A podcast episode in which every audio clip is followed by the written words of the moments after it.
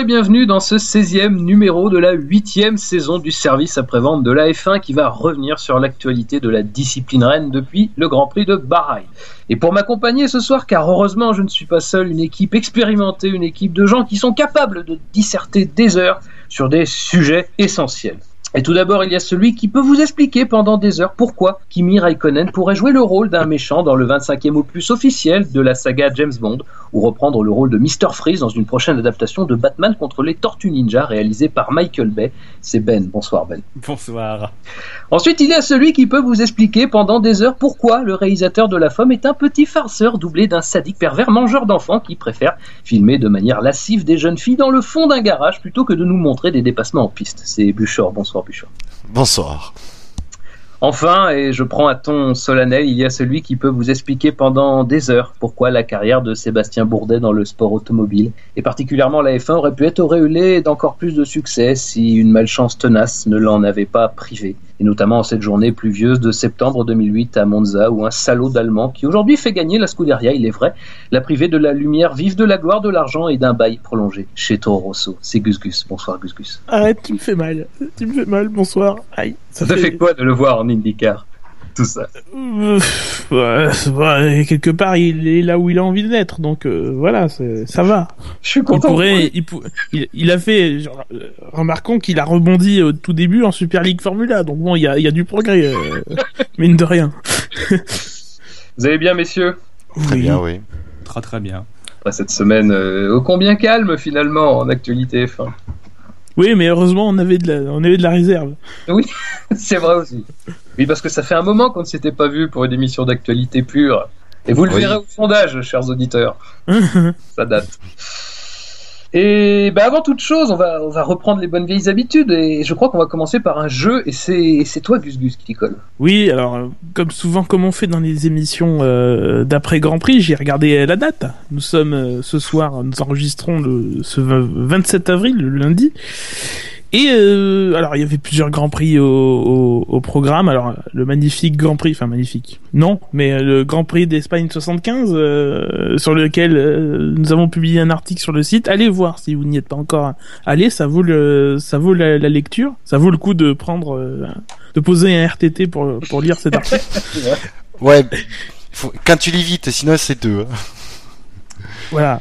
Mais euh, donc euh, du coup euh, bon il y avait il y avait ce Grand Prix là il y en avait d'autres il y en avait il y a quatre Grands Prix dont c'est l'anniversaire aujourd'hui mais surtout c'est l'anniversaire d'Helmut Marko qui est donc né en 1943 ce qui fait 72 ans hein c'est ça hein, c'est voilà, petit calcul mental en, en direct. Bravo. toujours bon pied bon oeil. voilà. C'est moche alors Helmut Marko c'est 9 grands prix pour deux abandons, une meilleure place de, de 8 mais surtout Helmut Marko c'est 15 pilotes supervisés euh, dans les écuries euh, Red Bull. Alors tout simplement, euh, je vais vous demander à tour de rôle de me nommer les 15 pilotes qui ont participé à des grands prix de F1 dans une monoplace Red Bull, que ce soit Red Bull Racing ou Toro Rosso. Euh, vu la facilité quand même relative de la tâche, hein, puisque pour une fois je suis pas allé à plus de 10 ans, hein, puisque Red Bull est arrivé en 2005, il n'y a pas de droit à l'erreur, c'est mort subite messieurs. Il y a 15 noms. Oh. Et euh, comme Buchor est toujours au milieu de, de ces choses-là, c'est lui qui commence, après ce sera Ben et Fab. Voilà. Alors, Alors Buchor, je t'écoute. Qui, qui sont passés par une écurie, ils sont, ils sont Oui. plus forcément. Bah, Euh, Sébastien enfin, Vettel. tous, ceux qui y sont encore ou Oui, qui bah, y Sébastien, sont Sébastien Allez. Vettel. Vettel, bien sûr, pour Ah un total de 138 grands prix. Euh, Scott Speed. Oh, ils sortent tout de suite les cartouches, Scott Speed. J'avoue. euh, Non, non, mais c'est très 138 bien. grands prix chez Toro Rosso. Euh, Christian Klein. Christian Klein, bien sûr, pour un total de 28 grands prix, tous chez, euh, chez Red Bull. Je me suis, trom- je suis trompé de colonne, mais oui, tous chez Red Bull. Avant de se faire larguer, être le premier à se faire larguer. Quel honneur. Euh, du coup, euh, c'est à moi et je vais dire Marc Weber. Weber, évidemment, 129 grands prix chez Red Bull. Moi, je prends pas de risque, je fais tous les faciles. Oui, il va, au bout d'un moment, il va plus en rester. Euh... Bah, euh, Daniel Ricciardo. Faut que restons dans le facile. Évidemment. Ricardo, ça lui fait combien? Ça lui fait 60... Euh... Où il est? 62 grands prix au total déjà chez Red Bull et Toro Rosso, il faut rajouter des grands prix de qu'il a fait chez HRT aussi. Euh, euh, Buemi. Buemi, bien sûr, chez euh, Toro Rosso, qui, il a fait combien Il est où? 55 grands prix chez Toro Rosso, c'est le deuxième euh, plus grand performeur chez Toro Rosso. Enfin, performeur. En tout cas, celui qui est le plus, le plus capé. Et là, Bouchard, Euh. on sent que c'est plus dur. Ah non, non, non, David Coulthard. Oui, Coulthard, le premier à avoir fait le pas, hein, grosso modo, euh, Oui. qui venait de chez McLaren, il a fait au total 71 Grands Prix de 2005 à 2008. Euh, Vitantonio Liuzzi. Ah putain. Mais oui, Liuzzi, euh, 39 Grands Prix, 34 chez Toro Rosso, mais d'abord 4 chez Red Bull en 2005. Le deuxième baquet Red Bull à côté de Coulthard, il tournait un petit peu, faut dire. Allez Fab, il en reste 7. Je vais citer celui qui Hein. me tient particulièrement à cœur. Séba- Sébastien Bourdet. Sébastien Bourdet, mon, mon, mon petit poulain. Euh, 27 Grands Prix, dont certains euh, avec mal au cœur. Voilà, certaines, certaines... Cette pénalité infligée alors que c'est Massa qui rentre dedans. Mais oui, mais c'est terrible ce Grand Prix du Japon, mais c'est n'importe quoi. La FIA a acquise à la solde de Ferrari cette écurie tricheur. cette écurie tricheur. Ça faisait longtemps qu'on n'avait pas entendu celle-là. Le mec qui retourne sa veste en plus. Euh, euh, oui, donc Bourdet, 28, 27 Grands Prix. Voilà. Et un beau renvoi avec une, un départ sur une interview magnifique de Laurent Ah oui. Dupin. bref, bref, ne, ne ressassons pas. les- Euh, mais moi je vais dire Daniel Kiat. Comment tu dis Daniel Gviat, bien sûr. Euh, 23 Grands Prix, il est où? 22, puisqu'il en a pas fait un euh, cette année, dont 19 chez Toro Rosso.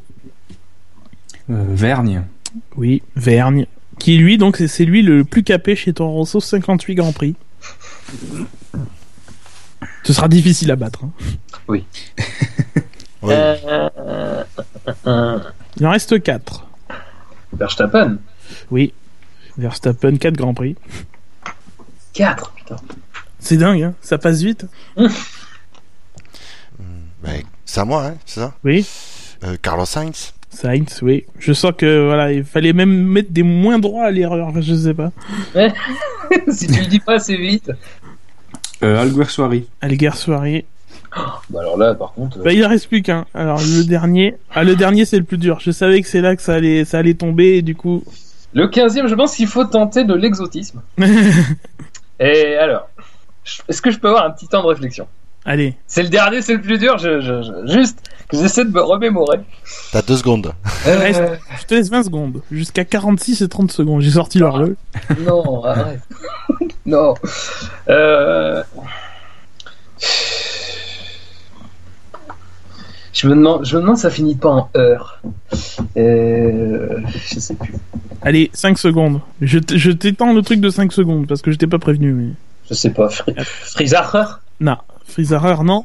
Frizarer, il était chez Minardi. D'ailleurs, je me demande s'il a pas marqué des points à Indianapolis, Frizarer, C'est c'est fort probable. On donnait des points à n'importe qui. à en lui. 2005. ah bah là, on donnait des points à ceux qui étaient là, quoi. Michelin, non, absent, présent. Les écuries Bridgestone étaient capables de gagner des courses. Quand il n'y avait pas les Michelin. Allez, Buchor. Et c'est à moi que tu demandes le dernier que personne ne trouve. Ah bah oui, bah, c'est le jeu. Euh, Joker, je passe moi. Je, je sais pas. Idée. dit un nom, Jean-Pierre Fouchard, je sais pas. moi. Oui Oui. Bonne réponse, c'est bon. Euh... Putain, mais j'en ai pas la moindre idée. De, ça, ça doit être, un- de toute façon, ça doit être un pilote Toro Rosso, forcément. Et Euh, même qui pas. aurait- Il a fait trois grands prix chez Red Bull. Oh. En 2005. C'est un des trois qui a occupé ce baquet avec euh, Liuzzi et, euh, et Klein. Ah putain. J'ai pas la moindre idée. Est-ce que tu sais, Ben? Euh... C'est la mort subite, de toute façon. ouais, bah ouais, non, mais je... c'est hollandais, non? Oui, Ouais. Alors attends, hollandais en 2000... 2005, c'est ça? Oui, oui, oui. Hmm. Bon, c'est pas le père Verstappen. Mais Euh... Il a fait du Chankar après. Il Ah, était Hollander euh, le concurrent. Ah Est-ce qu'il aurait pas fait du DTM avant Euh, je crois pas. Je mes souvenirs que j'ai c'est en F3. De- DTM, ça m'étonnerait. Je peux aller chercher le, le CV du, du bonhomme. Merde, putain. Alors Fab, il voit qui c'est, mais il a pas le nom. Ouais, ouais, Ouais, non, mais- mais ouais. Ben ouais, mais moi je crois que c'est pareil. Moi, je vous Euh, rassure, j'ai- j'ai rien du tout. hein. Ah, putain, c'est Oh, dingue. le. CV est très long. Enfin, Oh, putain, plus long que je le pensais.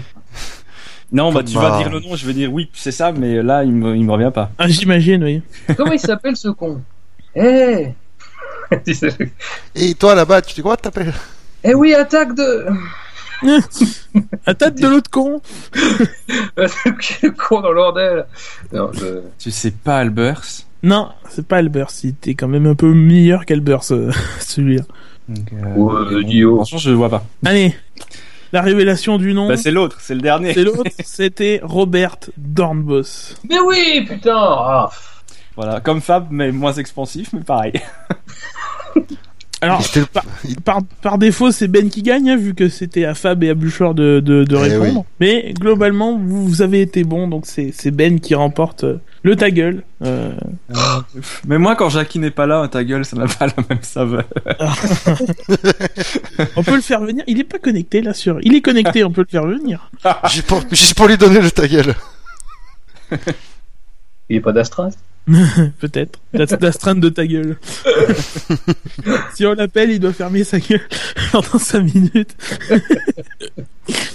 Et il doit nous écouter pendant 5 minutes, c'est pire.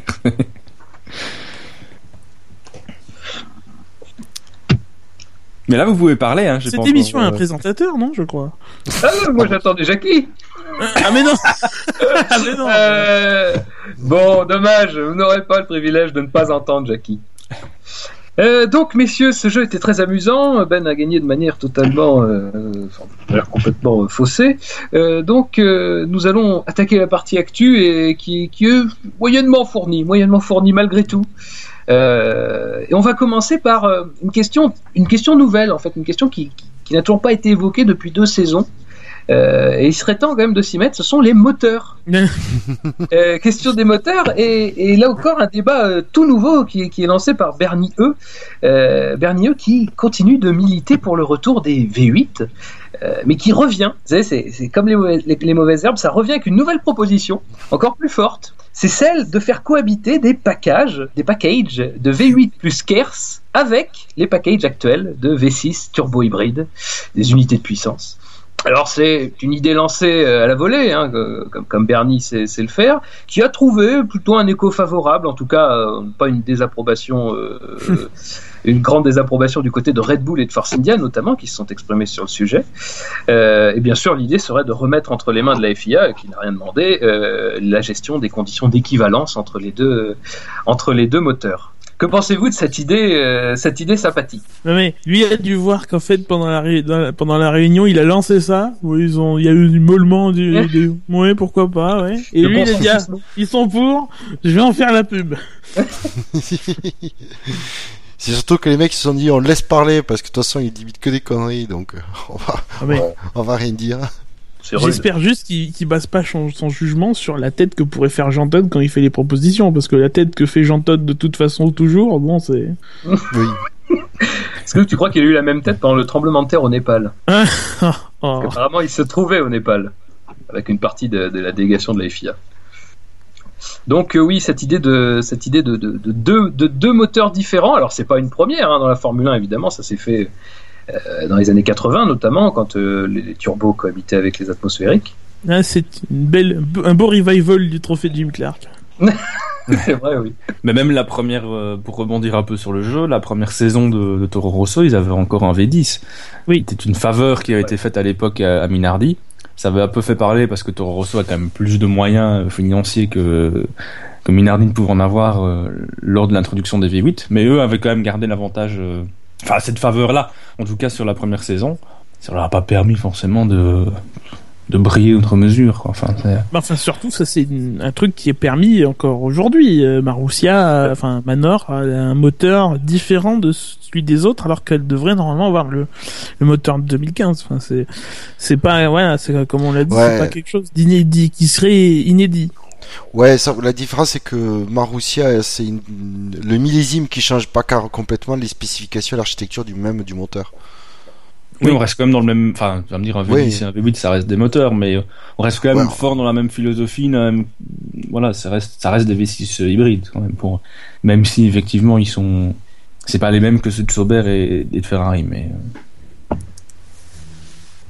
C'est juste que Là- l'aspect à deux vitesses c'est quand même là quoi. Enfin c'est euh, au final sur les, les performances parce que ils ont beau dire qu'ils vont trouver une équivalence, on sait très bien que l'équivalence on, déjà on la trouvera jamais et que et que ce- c'est enfin ce serait pas normal d'avoir des gens qui développent des moteurs qui les payent à prix fort pour pour, pour que pour qu'au final ils se retrouvent avec la même performance que les autres. Ça ça ça j'y crois pas.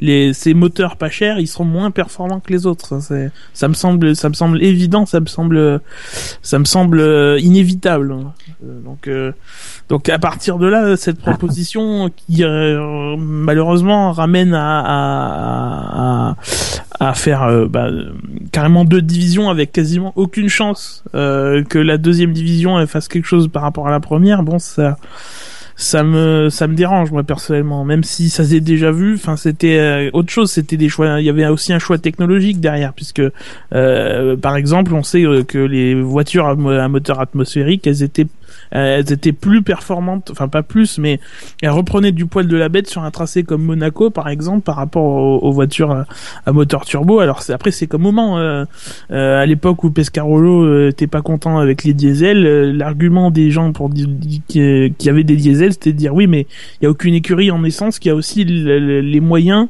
euh, de, de se mettre à niveau de de- d'exploiter le moteur à, es- à essence avec un châssis qui soit au même niveau que les autres. Donc euh, c'est pas ça vient pas du moteur enfin voilà c'est c'est pour ça que c'est toujours un peu complexe les les les, notions d'équivalence Mais euh, sans même rentrer dans le dé- avant même de rentrer dans le débat des- de l'équivalence entre V8 et V6 turbo, c'est euh, faut pas oublier une chose, c'est que dans l'histoire de la F1 quand on a eu deux types de moteurs différents, c'est pour c'est que y a eu on a introduit en parallèle du moteur existant un nouveau une nouvelle architecture en moteur.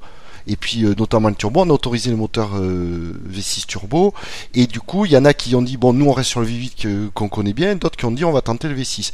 Donc ça c'est l'introduction. Là, ce serait introduire, ouais, ce serait réintroduire le V8 parce qu'il y en a qui sont pas contents avec les V6 actuels. On, fait l'opération inverse. C'est euh, la nouveauté semble pas satisfaire certaines personnes. Moi, il y en a qui ont des problèmes avec la nouveauté et on voudrait revenir. Histoire de revenir à l'ancien mais sans complètement jeter ce que le- la nouveauté, on veut mettre, on veut me dire bon ben on va re- réutiliser des V8. C'est complètement débile. c'est euh, Tu y vas fort. Je, je sais Oui, pas qui sont, c'est certain, mais je trouve que tu vas fort contre eux. Ben, j'ai l'impression quand même que Bernie Eccleston il est un peu tout seul à vouloir revenir au V8. Bon, à part si tu demandes à Red Bull, mais euh, Red Ouais, Bull mais ils Red Bull, V6. ils veulent bien le. Oui, non, mais tu leur donnes un V6 turbo qui marche bien, ils vont pas vouloir revenir au V8. Ah, ils seront emmerdés si tu leur donnes un V6 qui marche bien. hein. Parce qu'ils Oui, vont- parce ils que vont c'est- dire que c'est le moteur qui marche pas. Ils seront, ils seront obligés de dire qu'ils ont un châssis mauvais. Mais ils diront que c'est un châssis Renault ouais, bah ouais. qui sont que sponsor. Mais on connaîtra. bah, Là, on citera beaucoup la marque de leurs freins aussi, peut-être. Mais Si. euh, le, le truc c'est si on performe pas cette année c'est parce que Audi nous a pas encore racheté on n'a pas d'argent Oui, j'aime bien. Red Bull qui dit on n'a pas d'argent, ce serait très très drôle. Vous, vous êtes pas charitable avec cette équipe. Mais c'est avant. je sais vraiment pas dire. pourquoi. Pourtant, ils sont sympathiques. ouais.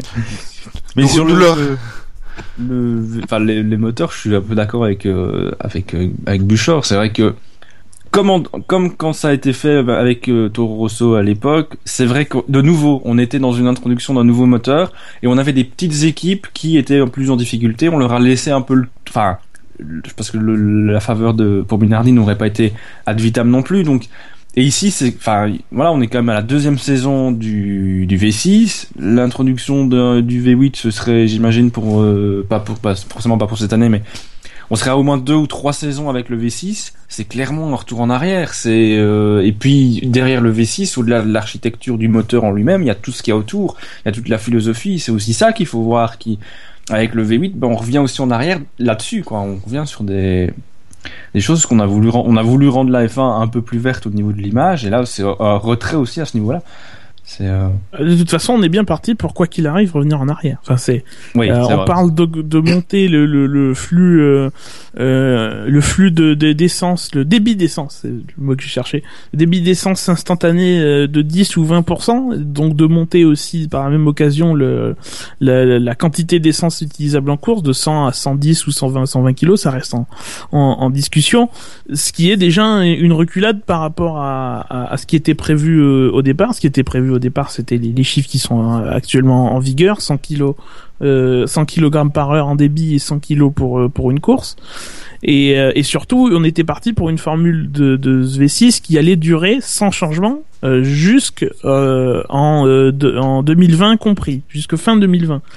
Euh, là, on veut réintroduire, euh, amender ces V6 euh, pour voilà les rendre un peu plus puissants, plus spectaculaires, soi-disant, hein, parce que moi je, suis absolument pas convaincu qu'ils soient pas spectaculaires déjà en ce moment. On, on, on, a quand même bien progressé sur le sur les chiffres du moteur, mais ça, ça personne ne, ne, ne tout le monde s'en fout et tout, et tout le monde se base sur un ressenti qui est qui est qui est pas qui est pas forcément le bon.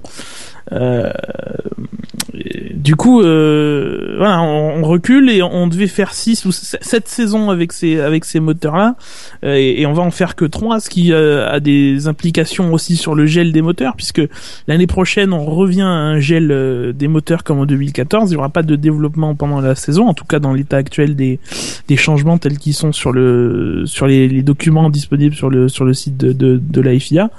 Euh, mais à partir de 2017, il faudra réautoriser des changements, euh, remettre des jetons d'année en année parce que euh, pour mettre 10 ou 20 20% plus d'essence, ça va demander d'avoir des notamment une chambre de combustion qui va être plus plus résistante et des pièces qui pourront encaisser plus de plus de plus de, de contraintes parce que sinon c'est on va, se retrouver avec des moteurs qui vont casser encore plus. Alors imaginez-vous Renault si si on leur permet pas de changer les de changer les pièces en, tout en augmentant la puissance. Voilà, Mais oui, et puis moi, ce qui me fait marrer dans là-dedans, c'est on veut proposer un V8 aussi pour des questions de coût, pour que les petites équipes aient à payer des moteurs moins chers. Hein. On nous revend le, le low cost. La dernière fois qu'on a introduit du low cost avec Cosworth, on a vu que voilà, hein, c'était pas hyper brillant.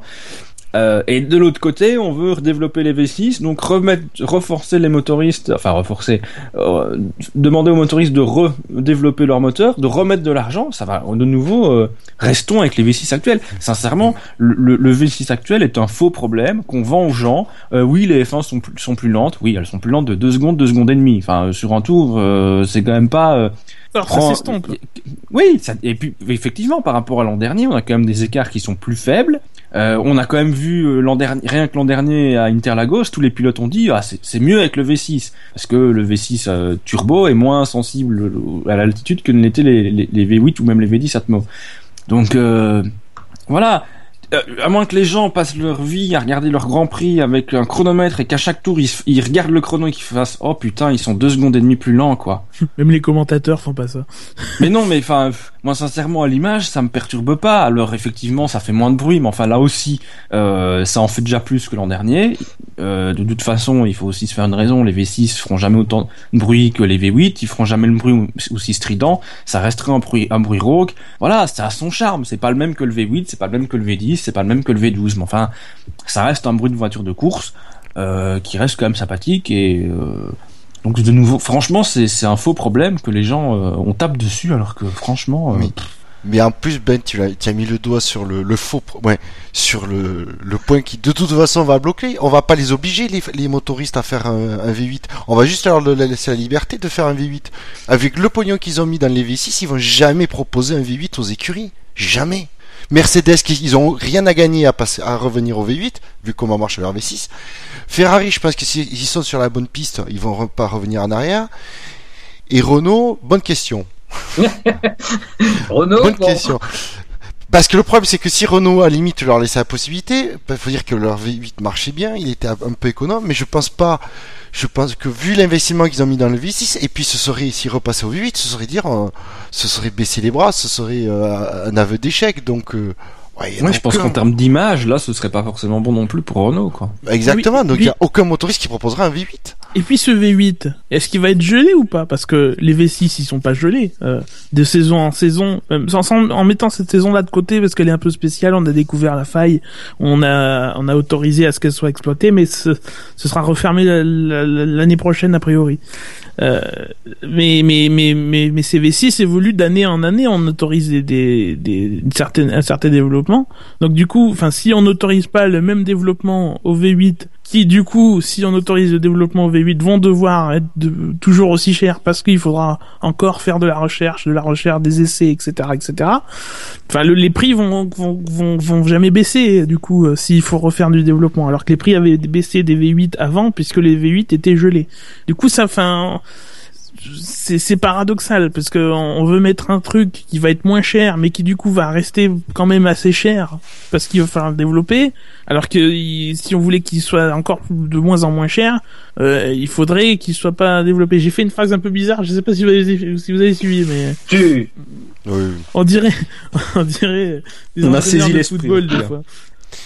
c'était très clair et d'ailleurs, tu fais bien de parler de développement parce que on a une, euh, une interview de Monisha Kaltenborn euh, qui a indiqué qu'elle souhaiterait que le coût de, de, la recherche et du développement des V6 turbo hybrides ne soit pas supporté par les équipes clientes. Argant euh, que euh, de toute façon, quoi qu'il arrive, ces développements-là devraient, devraient être faits par euh, les, les motoristes ça rejoint un petit peu le débat sur le prix des sur le prix des moteurs. Non mais et comment ils rentabilisent leur investissement aussi euh, ah c'est, ça. Tu peux pas tu peux pas non plus attendre attendre à ce que les les, l'argent euh, euh, investi par les par les motoristes aille en pure perte. Enfin, ce serait pas de la pure perte puisqu'il y aurait derrière la certaines retombées et, et économiques, mais les retombées de Mercedes elles sont pas là parce que c'est le moteur. Les retombées de Mercedes elles sont là parce que euh, parce qu'ils ont l'écurie qui va avec. Renault euh, ne fait quasiment aucune retombée euh, en ce moment et s'ils en font, elles sont plutôt négatives puisque c'est les critiques de Red Bull, c'est le le le, les discussions autour de ses performances et de, sa, et de sa, fiabilité. Donc euh, donc voilà, les, les motoristes vont pas venir en, pure perte et en plus c'est pas autorisé de vendre à perte. Donc à un moment, euh, voilà, non, c'est c'est c'est c'est c'est c'est pas c'est pas une voie sur laquelle euh, s'engager. Puis de toute façon, à partir du moment où euh, une écurie euh, achète un moteur, l'argent va forcément au constructeur et le constructeur il en fait ce qu'il veut. Enfin, il veut pas des moteurs gratuits non plus, Monisha. Est-ce que est-ce que ça voudrait dire que Monisha a des problèmes au niveau de la comptabilité? Oui, des contrats aussi. Non. Est-ce que tout ce qui est aspect juridique financier de la Formule 1, est-ce qu'il y a un problème? Ben, En fait, j'ai l'impression qu'il y a des problèmes en tant qu'administrateur, en tant que gestion de, d'une société, quoi. On y reviendra. Vous voulez que je vous dise? On y reviendra. Euh, bon, messieurs, quittons cette épineuse question des moteurs, mais, mais pas tout à fait. Parce qu'on a appris justement aujourd'hui, en milieu d'après-midi, euh, on a eu les chiffres en fait de, de, de Williams, l'entreprise Williams, le groupe Williams, qui a annoncé avoir enregistré une perte aux alentours de 48 millions d'euros en 2014. Elle sortait d'une année avec un bénéfice de, 17 millions d'euros en 2013, ce qui était paradoxal. Une baisse des revenus donc qui passe de 182 millions d'euros à 126 millions, euh, qu'elle qu'elle attribue en grande partie d'abord à la fin du partenariat avec PDVSA, où on apprend et ce qui confirme aussi euh, la, valeur de ce partenariat, que ça représente quand même plus de 50% de la baisse des revenus. Euh, Les revenus baissent de quasiment 40 millions, donc euh, c'est de quasiment 60 millions, pardon. Donc on est bien autour des 30 millions euh, envisagés. Euh, deuxième poste de, de baisse des, des revenus, euh, bien sûr, les, les droits commerciaux, hein, en raison de la neuvième place au classement constructeur en 2013. Euh, et après, alors une partie un peu plus, euh, un peu plus financière, c'est l'impact de la vente de Williams Hybrid Power. Et deuxième, euh, deuxième cause, l'augmentation des coûts, qui sont une grande partie liée au nouveau bloc hybride et ensuite à la stratégie mise en place c'est indiqué dans le communiqué, pour redresser la barre de Williams, qui a plutôt porté ses fruits, et donc forcément ils attendent plutôt euh, les, fruits de ces investissements, de cette nouvelle stratégie pour les années à suivre, et notamment dès 2015. c'est toujours le problème en fait de, de, de, des droits qui sont payés. Alors je crois qu'ils sont payés en février. Euh, quand tu, sur les résultats d'une année N, ils sont payés dans le février qui suit. Donc du coup, enfin sur le bilan, effectivement sur le bilan de l'année 2014, il n'y a pas financièrement les résultats de l'année euh, de l'année 2014. Euh, Donc c'est cette année sur les résultats de 2015 qu'il y aura les le, le, le, les, les, prix les, les, ah, les récompenses financières de la FOM sur leur troisième place dans le dans, au, classement de 2014 et, l'année prochaine sera pareil puisqu'ils sont bien partis pour être troisième encore cette année. oui, euh, c'est sûr. Voilà, donc c'est une année qui ça s'explique euh, et, euh, et, ils ont dit aussi que euh, une partie du sponsoring de, de, de, de Martini avait été aussi payé en 2013 du coup. Euh, oui. du coup voilà ça c'est euh, c'est toujours le problème avec les bilans financiers, c'est que les opérations, euh, les, flux financiers correspondent pas forcément avec les, les, avec leurs, le, timing de leurs explications. Quoi. Ben, Bouchard, une réaction? Pas mieux. non, bah, c'est vrai, bah, ils ont perdu, ils ont perdu de l'investissement avec euh, Maldonado, c'est évident. Ils en ont, mais bon, voilà, effectivement, comme je le dis, ils regagnent aussi parce qu'ils ont quand même de la 9 à la troisième place au classement financièrement d'avoir une toute petite différence. Euh, et puis bon, voilà, au niveau sponsoring, ils ont quand même récupéré euh, aussi des, sponsors, donc c'est sûr que voilà, c'est un petit creux de la vague, mais je pense pas. Et d'ailleurs, eux non plus, dans, les dans les réactions qu'on a pu lire, sont pas inquiets euh, outre mesure. De toute façon, euh, parfois pour regagner de l'argent, il faut d'abord en dépenser. Donc, euh, je pense que c'est ce que Williams a fait pour revenir au sommet, enfin au sommet. En tout cas, là où elle doit plus être que ce qu'elle n'a pu être les dernières saisons. Oui, voilà, c'est le bilan il fait certes pas brillant, mais d'un côté ils sont sur la, ils sont sur la pente, euh, la pente ascendante. Effectivement, il y a des choses qui n'ont pas été prises en compte, notamment du bon résultat. Voilà, je pense que les, euh, faut pas oublier qu'ils sont cotés en bourse, donc je pense pas. Il faudrait voir la réponse des marchés financiers pour voir si ça les inquiète ou pas. Mais euh... Jean-Pierre Gaillard. non, mais c'est vraiment c'est un, c'est un bon indicateur pour savoir si les, les, investisseurs à moyen terme paniquent ou pas. Euh. apparemment, moi je, moi je suis serein pour l'avenir de Williams. Qui est apparemment bien géré. Donc, euh... Tu conseilles d'acheter du coup Est-ce que Eurotunnel vaut le coup maintenant? Je sais pas si la, je sais pas si l'action peut monter, mais je déconseillerais de, euh, de vendre, ça c'est sûr. Voilà. Mais sinon, sinon c'est c'est Maldonado quasiment 20 business. Quasi... Par contre, Maldonado quasiment 20 millions, c'est plus une valise, c'est un conteneur qu'il amène lui. C'est vrai. tout dans ses baloches. non, après, il faut euh, toujours souligner le, truc et les mettre ça dans la tête des, des, gens. Euh, alors oui, il y a eu une baisse des, des, des, ressources, mais il y a aussi la montée des coûts. c'est toujours. Euh, et là, mmh. c'est vrai, ça se traduit par des chiffres. Donc, donc bon, c'est pas c'est pas voilà on n'invente pas les, les, les, choses ça arrive. Les, V6 ont creusé des trous dans les dans les dans les porte-monnaies des, des écuries et c'est un c'est un problème. C'est plus un problème que le, soi-disant euh, euh, soi-disant manque de, de spectacle qu'apportent euh, ces moteurs. Et en voulant régler le problème du spectacle, on va creuser encore finalement euh, le problème des coûts. c'est, j'adore comment la F1 règle ces problèmes. oui, non mais après, après, on met les problèmes dans les, les gens aussi euh, se laissent mettre les problèmes dans la tête. Hein. Euh, Enfin, faut pas non plus euh, le problème, le problème des, des, des, moteurs pour revenir un peu à ce sujet, euh, qui serait euh, moins performant, moins spectaculaire et tout. les gens sont, font quand même des idées, quoi. Enfin, ils devraient vérifier les faits, et tout ça, etc. Parce que parce que c'est un faux problème. À part le bruit, effectivement, il y a moins de bruit, ça c'est vrai, mais comment mais, ça fait depuis un an qu'on le dit, et ça fait depuis un an que rien n'est fait. Donc c'est finalement il y a peut-être pas de pas de solution, donc il va falloir s'y faire. Il va falloir s'y faire. C'est pas. Il y a, moins de bruit, mais il y a moins de bruit, mais il y a plus d'étincelles l'un dans l'autre. voilà. Oui, mais il y en a trop, moi, je trouve des étincelles. Il y a beaucoup de fumée en tout cas. Euh, sinon aussi une question Gus est-ce que parce que tu parles l'augmentation des coûts, est-ce que euh, tout est, est, est, imputable au, au moteur ou là aussi comme il y a eu une introduction de, de nouvelles réglementations euh, de l'aérodynamique, est-ce que ça n'aurait pas aussi influé sur l'augmentation des coûts? Je, je, Oui, probablement, je sais pas. J'ai pas les, enfin, j'ai pas le détail vraiment ligne par ligne. non mais non mais je me doute, mais je je me rends pas compte si tu veux si le, les, le changement de réglementation du point de vue aérodynamique euh, fait que le, les coûts euh, de, de, sur ce poste-là sont, sont, restés constants ou ça peut influer bah. justement, euh, induire une augmentation de ces coûts-là? De ce côté-là, dans le même temps, on a eu des restrictions sur l'usage des souffleries et des, des, simulations, donc ça a peut-être dû contrebalancer. Ouais. Mais c'est une bonne question, hein, vrai, ouais. Je vais pas me mouiller là personnellement. T'as pas bossé le dossier. Alors, justement... j'ai rien foutu ah. aujourd'hui ah oui, parce que la CFD, ça a aussi été, euh, donc la conception, euh, ouais, conception c'était par ordinateur, ça a aussi été réduit.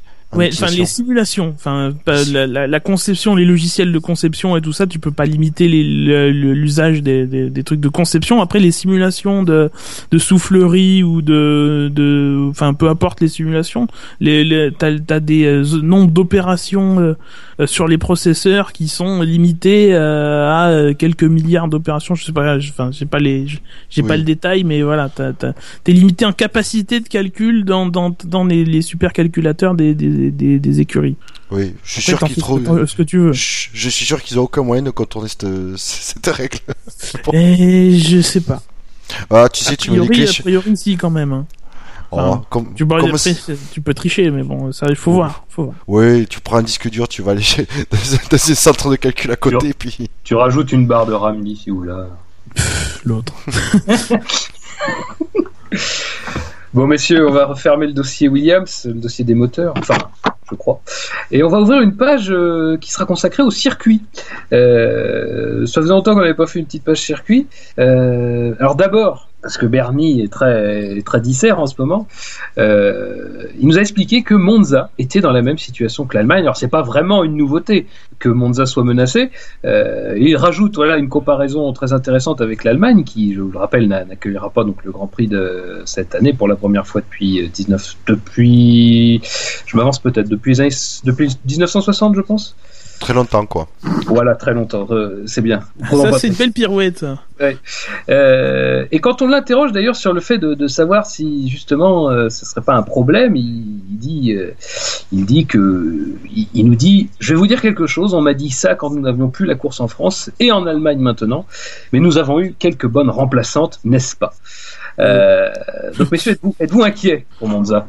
Euh, Pas depuis, euh, pas depuis que maintenant. Euh, L'inquiétude a vraiment commencé pour moi quand j'ai, quand euh, une semaine avant le Grand Prix l'année dernière, j'ai reçu un mail de, de Monza. On avait prévu d'y aller avec Dino.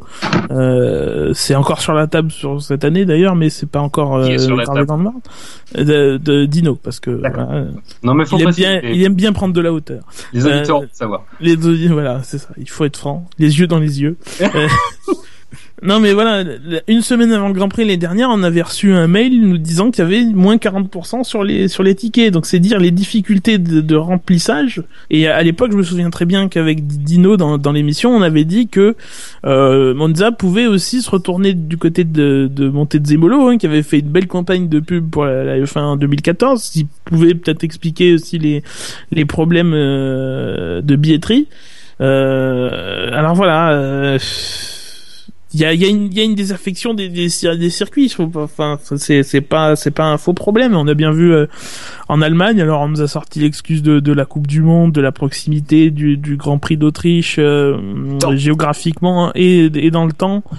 Et euh, mais il faut dire que Hockenheim, que ce soit Hockenheim ou Monza, c'est pas non plus très très loin de euh, Monza. Hockenheim ou, euh, ou le Nürburgring, c'est pas très très loin non plus de Spa, par exemple. Euh, et pourtant jusqu'ici ça allait. Surtout le surtout le Nürburgring. et pourtant voilà ça ça allait. Donc donc bon. mais pour l'Italie, oui c'est c'est inquiétant. Euh, maintenant, derrière, il faut voir si Ferrari est pas prête aussi à, à même si le, ça n'a pas lieu à Monza, à faire en sorte que ça ait lieu ailleurs, au Mugello ou, je sais pas où. Je crois que le Mugello, ils ont des parts dedans. Je suis pas sûr, mais euh, mais, euh, mais voilà, à voir. Ou à voir s'ils sont prêts à faire comme Mercedes avait proposé pour l'Allemagne, à éponger des pertes ou pas. Mais ouais, puis voir aussi, enfin. Si le fait que Ferrari revient un peu au niveau performance va peut-être pas donner aussi envie aux gens de revenir un peu plus sur le circuit. Je dis pas que ça va faire remplir les, tribunes au point qu'on ne puisse plus euh, compter euh, les, sièges vides, mais euh, ça peut aussi apporter un petit plus parce que bon, les Italiens sont quand même très très fans de, Ferrari. Maintenant, il faut, voir si les billets restent à des prix exorbitants, ils viendront pas non plus forcément, mais ça peut aussi peut-être influencer pour avoir un peu plus de spectateurs cette, cette, année que. Mais voilà, c'est vrai que Monza, c'est, c'est, voilà, ils sont un peu aussi dans le même problème que beaucoup de circuits en Europe. Euh, voilà, il y a la concurrence de rien aussi de de circuits qui sont prêts à mettre euh, des fortunes. Euh, alors même si on met pas le prix pour accueillir le même prix pour accueillir la F1, il faut quand même dépenser de l'argent pour avoir des infrastructures qui font pas pas le figure à côté de de circuits comme Bahreïn, Abu Dhabi ou, autres. Et bon voilà, les standards n'arrêtent pas de, monter et il y a des il y a des circuits qui peuvent pas suivre quoi. Et puis, puis même si le Grand Prix continue, même en Europe, en, majorité, à part peut-être la, Grande-Bretagne, même si eux parlent de baisser les prix des, des tickets parce que ça, alors qu'ils remplissent bien en hein, Grande-Bretagne à, Silverstone et il y a beaucoup de place en plus dans le sur sur le circuit mais euh, aller de plus en plus vers des des, des, des, des destinations exotiques finalement bah, les, les gens en Europe se sentent aussi un peu euh, abandonnés et finalement eux abandonnent aussi de leur côté la la, la, la F1 on élargit le public mais on perd aussi une base d'audience en Europe qui se retrouve pas sur les sur le sur le sur les circuits et ça c'est et l'exportation de la F1 dans le monde et le fait de d'avoir de plus en plus recours aux chaînes aux chaînes euh, à péage. Alors euh, ça permet de, de garder des revenus pour les écuries, mais du coup sur les circuits ça se ça se ça ça ça s'en ressent aussi puisque certains euh, abandonnent de facto parce qu'ils n'ont pas les moyens la F1 quoi. Ils, ils la regardent plus la télé donc il n'y a pas non plus de raison qu'ils aillent la voir sur les sur les circuits.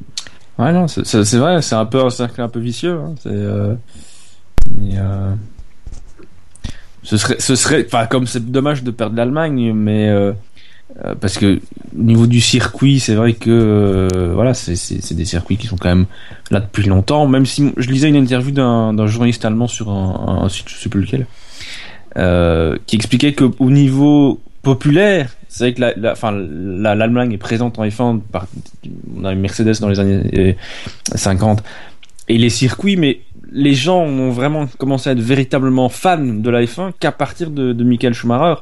Et encore, c'était pas tellement de la F1 que les gens étaient fans, c'était de Schumacher. Parce que les médias mettaient l'accent, faisaient de la pub, de, faisaient sa pub à lui plus que de la F1. Donc il y a aussi ça, finalement, euh, peut-être que maintenant le fait qu'il soit plus là, Vettel c'est pas pareil, euh, pas encore, il reviendra peut-être. Euh, il y a ça aussi qui joue du fait que les Allemands ont un peu déserté euh, les circuits, je pense. Que l'Italie a plus de par Ferrari, une un historique plus euh, plus fourni que, que l'Allemagne finalement. Et heureusement qu'ils ont ça, hein, parce que des pilotes, ils en ont plus depuis quelques années déjà. Hein. Oui, bah depuis Trulli en fait. Oh, non, mauvais souvenir. Embryon. Trulli, Il va venir avec des photocopies, là, ça Ben, ouais, Ben t'as des photos pour prouver tes dires, s'il te plaît? Ouais, je crois que j'ai une interview de Trulli, quelque part. Quel courage. Euh... Et puis, je me, je me demande aussi en, en Europe si euh, on n'a pas, comme les gens se lassent pas en fait de, tout, de toutes ces, euh, oh, c'est comment dire, ces affaires politiques qu'il peut y avoir en F1. Euh, à un moment les gens se lassent euh. que les gens pour moi se, se lassent pas de se de se dire ah le, le, là le problème des moteurs les mecs qui veulent euh, qui veulent revenir en arrière des idées là, toutes ces... je me demande si ça si ça lasse pas les gens un peu oui, bah, ça, ça, revient à ce que Gus Gus disait avec Montezemolo, qui a très très mal, qui a fait du, effectivement, je pense, du tort à l'image de la F1 euh, euh, auprès du public, euh, et pas seulement forcément qu'en Italie, mais parce que voilà, c'est des courses de taxi, des courses de machin, des trucs, et même ici, avec effectivement, avec le problème du moteur, qui, qui est encore une fois un faux problème, on la vend pas la F1, on la vend mal. C'est alors Bernie a beau dire tant qu'on en parle c'est bien, sauf que là on n'en parle pas bien justement.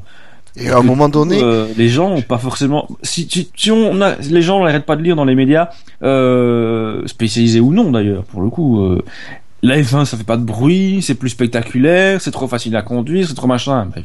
Effectivement, les gens n'ont plus, envie- n'ont pas, c'est pas euh, quelque chose. T'as pas envie de te lever le dimanche matin pour regarder ça, ou quand il fait beau, ou même quand il fait moche en plein après-midi, t'as peut-être d'autres choses à faire. Enfin, c'est voilà. Mais, mais de- de- dans ce panier-là, je nous mettrais aussi, enfin nous, euh, enfin les, les, les observateurs euh, avisés de la F1, parce que nous, on passe notre temps aussi à dire la F1 est mal gérée, il y a plus, il y a plus personne qui décide, euh, euh, la FIA se fout de la sécurité, euh, la FOM se fout des petites, des petites écuries, etc., etc. C'est vrai que c'est On vrai que c'est les V6. Tu vois oui, mais non, mais non mais, Mais- je te rejoins, je te rejoins. je pense qu'on on a, on a raison de faire ce qu'on ce qu'on fait, mais aussi sur les fans qui sont pas non plus hardcore comme nous on, on, on peut l'être. Euh, voilà, montrer la F1 sous le visage que euh, moi je pense qu'elle a en ce moment, hein, tout ce que tout ce que je viens de dire sur sa gestion et etc. Sur le, la crise, euh, voilà. Euh, voilà, ça peut aussi ça peut aussi jouer sur euh, sur le moral des fans, enfin le moral sur la, la sur la qualité d'un fan quoi enfin sur euh, la fanitude entre guillemets de, de du public de F1 Bah, c'est Oui. sûr que c'est pas les bisounours, hein. Il faut pas non plus euh, la survendre et en faire un truc tout beau, tout rose, tout bonbon, tout moelleux.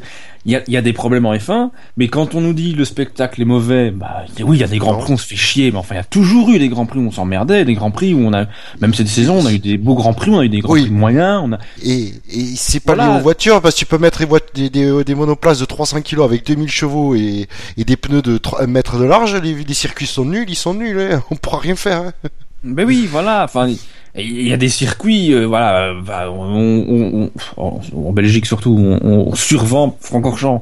Effectivement, on a eu des très très beaux grands prix en Francorchamps, mais l'an dernier ou il y a deux ans, on s'est pas franchement euh, Il a pas amusé. Enfin, on a eu un grand prix moyen. non mais surtout faut expliquer que de toute façon le, le, le- le spectacle euh, la, la Formule 1 est pas est pas conçue pour créer du spectacle à l'origine enfin c'est c'est on laisse les écuries développer chacune leur voiture donc à partir de là euh, si une écurie fait son son boulot mieux que les autres elle sera toute seule. Elle sera toute seule que Mercedes l'a été, l'a été euh, l'année dernière, comme Ferrari a pu l'être certaines saisons, McLaren, etc., etc.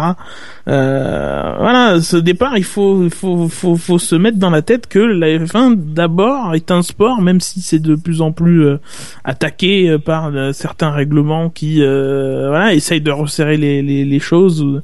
Voilà, c'est un sport. Il y a des gens qui ont plus d'argent que d'autres, et ça, malheureusement, on pourra pas y faire grand chose. Il y a des gens qui sont meilleurs que les autres et, euh, et qui sont au point que euh, voilà ça ils sont ils sont ils sont devant. Et, et euh, que tu mettes ces n'importe quelle voiture que tu mets sur n'importe quel circuit tu peux pas non plus contrôler le spectacle que ça fournira euh, de toute façon. On a vu des très bons circuits avec de très bonnes voitures faire des grands prix de merde.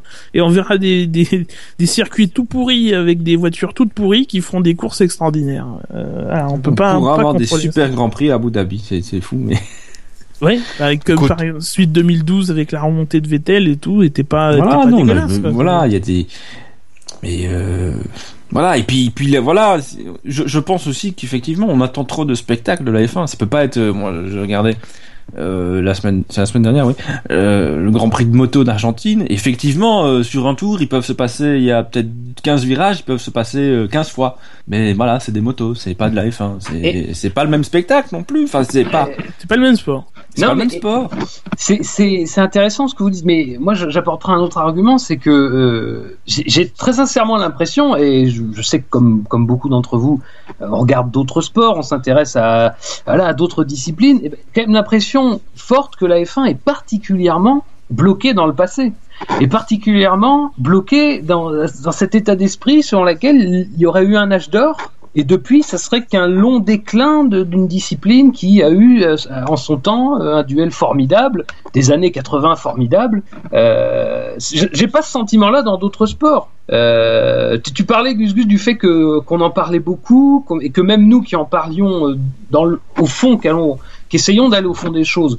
Euh, on, en parlait un petit peu de manière négative, ce qu'on renvoie était négatif, mais moi, quand j'entends par exemple du football, quand j'entends certains sports, j'ai l'impression que c'est négatif aussi, mais pourtant, alors évidemment la comparaison avec le football, je suis d'accord, elle est voilà, mais malgré tout, ça reste une, un- ça reste un sport majeur, et pourtant on n'est pas autant bloqué dans, dans beaucoup de sports, même des sports un peu moins médiatisés, on avance. Mais... Aujourd'hui en F1, c'est un peu le débat qu'on avait eu euh, à propos des réglementations, c'est que ce qu'on recherche, c'est pas tellement d'avancer, c'est pas tellement de faire autre chose et, la preuve, puisque dès qu'on essaie de faire autre chose, c'est tout de suite, c'est tout de suite vilipendé, on, on crie à la, on crie à, l'inutilité. C'est qu'on essaie de, voilà, de, revenir dans le passé. Les étincelles, les étincelles, par exemple, c'est typiquement une mesure qui, qui, qui n'a aucun intérêt que celui de nous rappeler ce que c'était la Formule 1 des années 80, c'est-à-dire avec des étincelles, des gerbes d'étincelles, parce qu'on considère que c'est spectaculaire. Et la Formule 1, ça reste quand même ce sport voilà, qui, qui de toute façon, aujourd'hui, quoi qu'il se passe, n'arrive pas à, à, se défaire de, de ces années glorieuses, euh, de ces années dangereuses, de ces, de ces années... Euh, voilà, même, il y avait pareil, les mêmes ingrédients, il y avait des dominations, il y avait des courses chiantes comme la pluie, mais c'était euh, voilà, c'était une, une, époque glorieuse. Oui, parce qu'on se plaint des dominations, même l'année dernière, de Mercedes, mais on n'arrête pas de nous, essayer de nous vendre du rêve avec euh, McLaren en 88. Ouais, Attends, euh, dans le genre de domination, euh, voilà, c'était bien aussi. Alors, est-ce que le duel était plus beau? J'en sais rien, j'ai pas vu les courses, mais en tout cas, on nous le vend bien. Mais ah oui, t'as vu Mais bon, enfin je suis pas sûr que c'était forcément euh, ça motivait pas forcément les fans qui étaient pas forcément des fans hardcore de regarder le Grand Prix en se disant de toute façon c'est une McLaren qui va gagner. Enfin donc euh... et puis de toute façon comme on l'a déjà dit les, les dominations c'est historique. Il y a toujours eu des périodes de oui. Et celle qu'on a eue l'an dernier avec Mercedes n'est pas la plus dégueulasse qu'on ait connue ces dernières années enfin euh... loin de là. Donc euh... c'était quoi le sujet initial? C'était Monza. Monza. Monza, Mais tu fais bien d'en parler.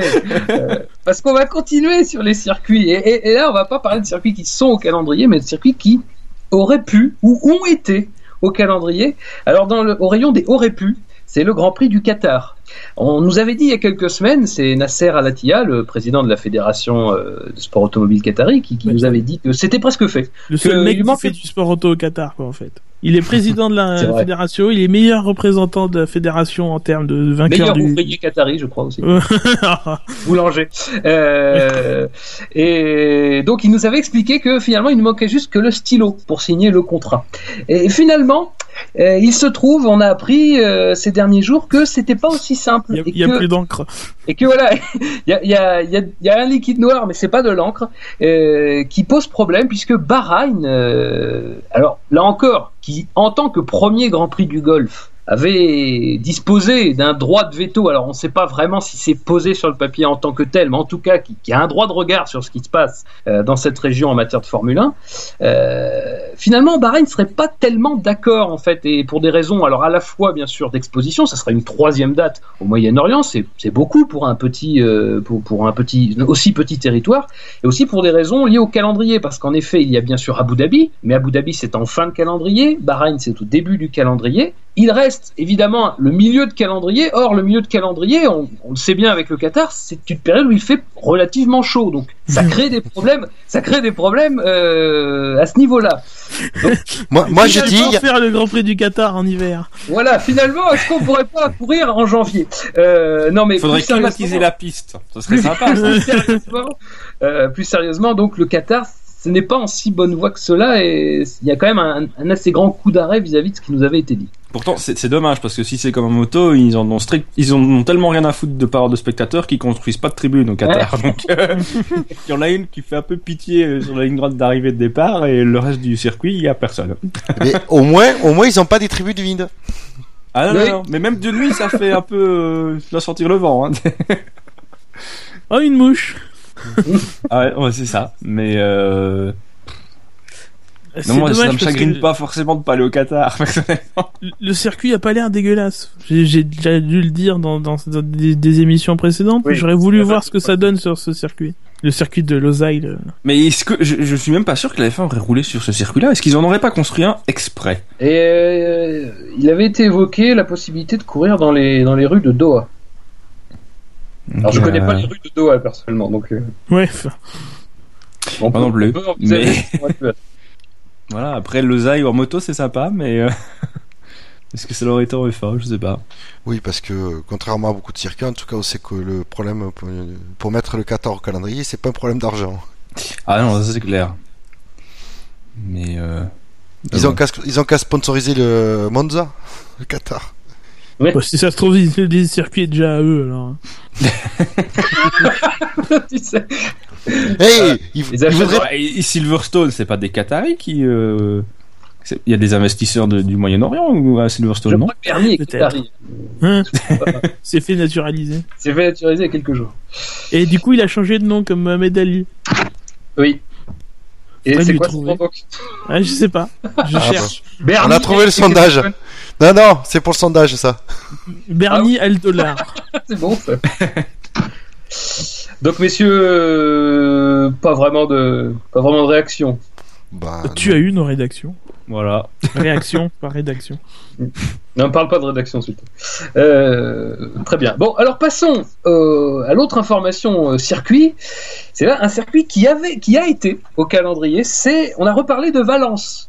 Alors, vous vous souvenez, Valence, la dernière fois qu'on en a parlé, je pense qu'on a dit que c'était euh, euh, c'était à l'abandon, que des plantes poussaient sur la piste, que ce n'est pas entretenu, que les beaux murs de couleurs étaient commençaient à, à s'écailler malheureusement. Surtout Euh, la la dernière fois qu'on en a parlé, c'était pour dire qu'il y avait eu un scandale de corruption autour de son organisation, un truc dans le genre.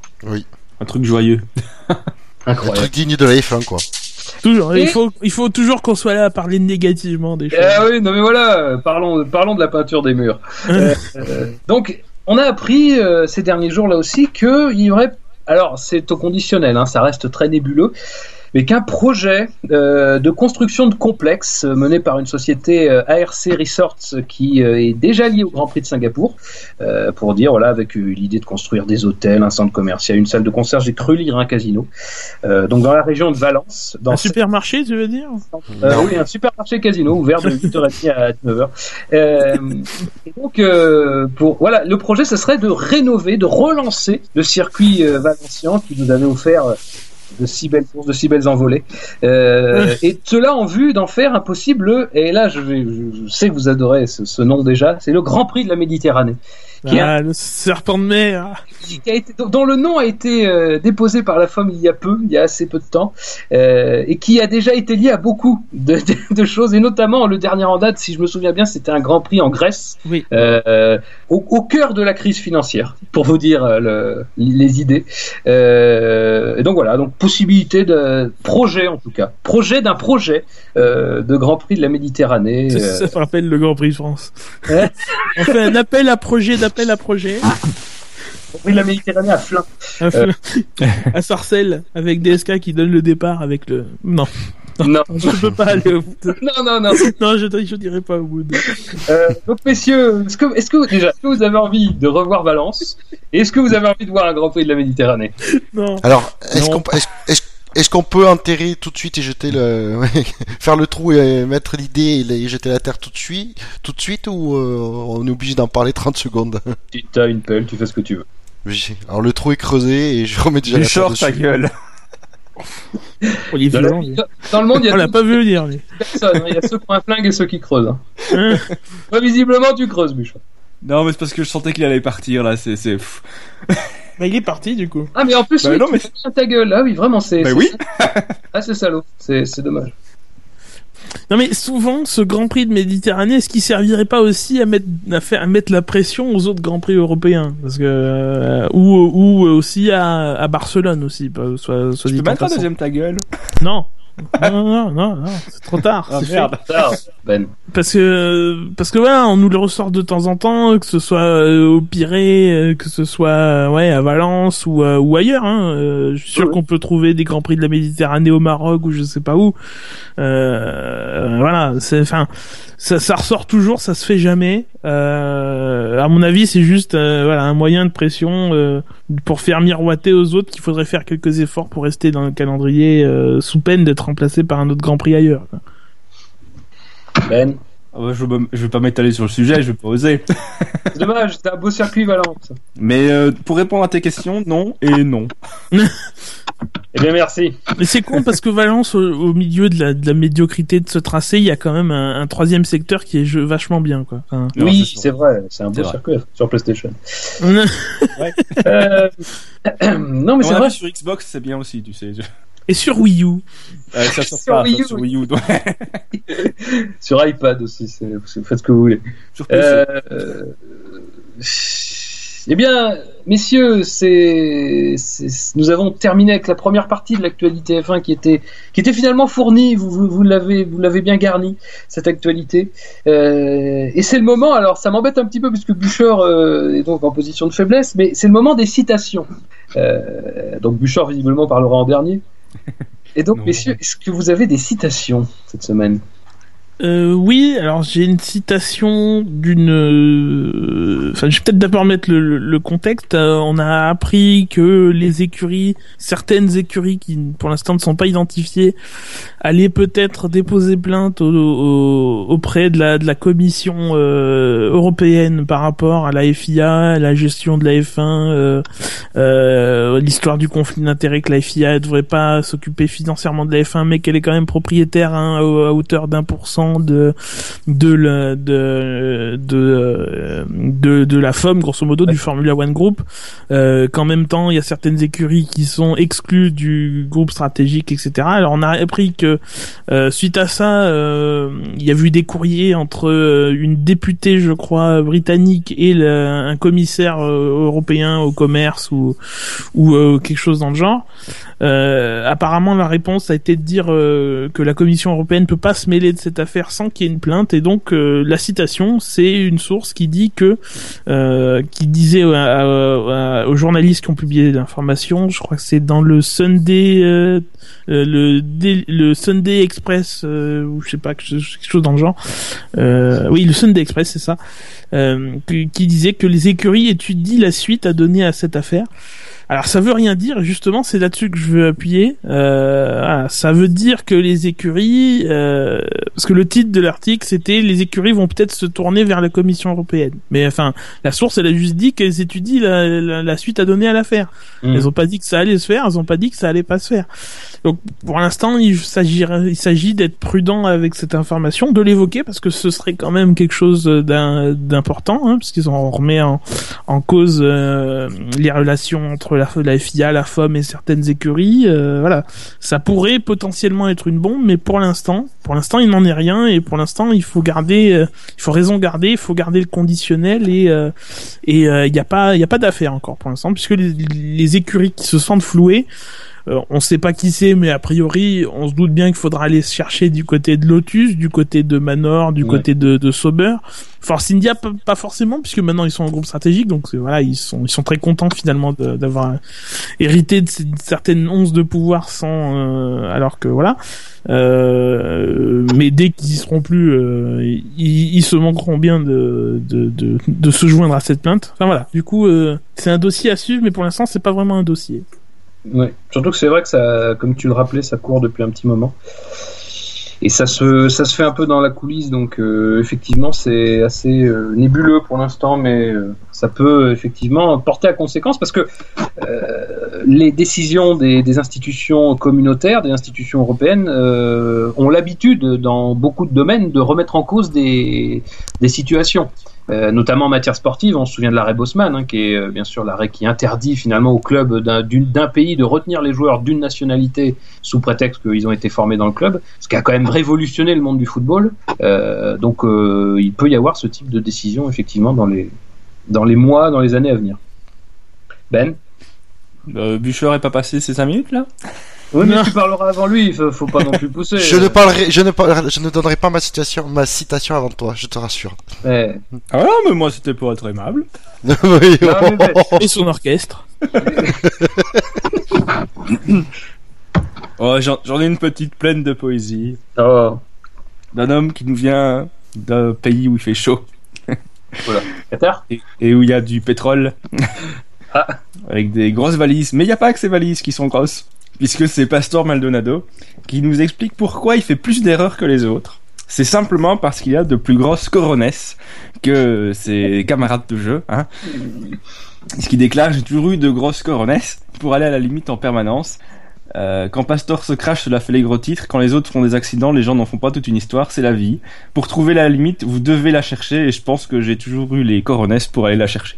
Oui, Voilà. enfin, il faut pas la- il, a pas bien compris qu'il fallait pas la trouver non plus. la limite. oui, c'est ça. La franchir, oui. C'est la limite. Moi j'ai surtout l'impression qu'il a de grosses coronas. Et là, c'est pas pareil. Non mais, du coup, c'est c'est c'est ces baquets doivent, doivent avoir une forme intéressante au niveau de. c'est ça en fait, les petites bosses qu'on voit, c'est pas du tout aérodynamique, c'est c'est autre chose.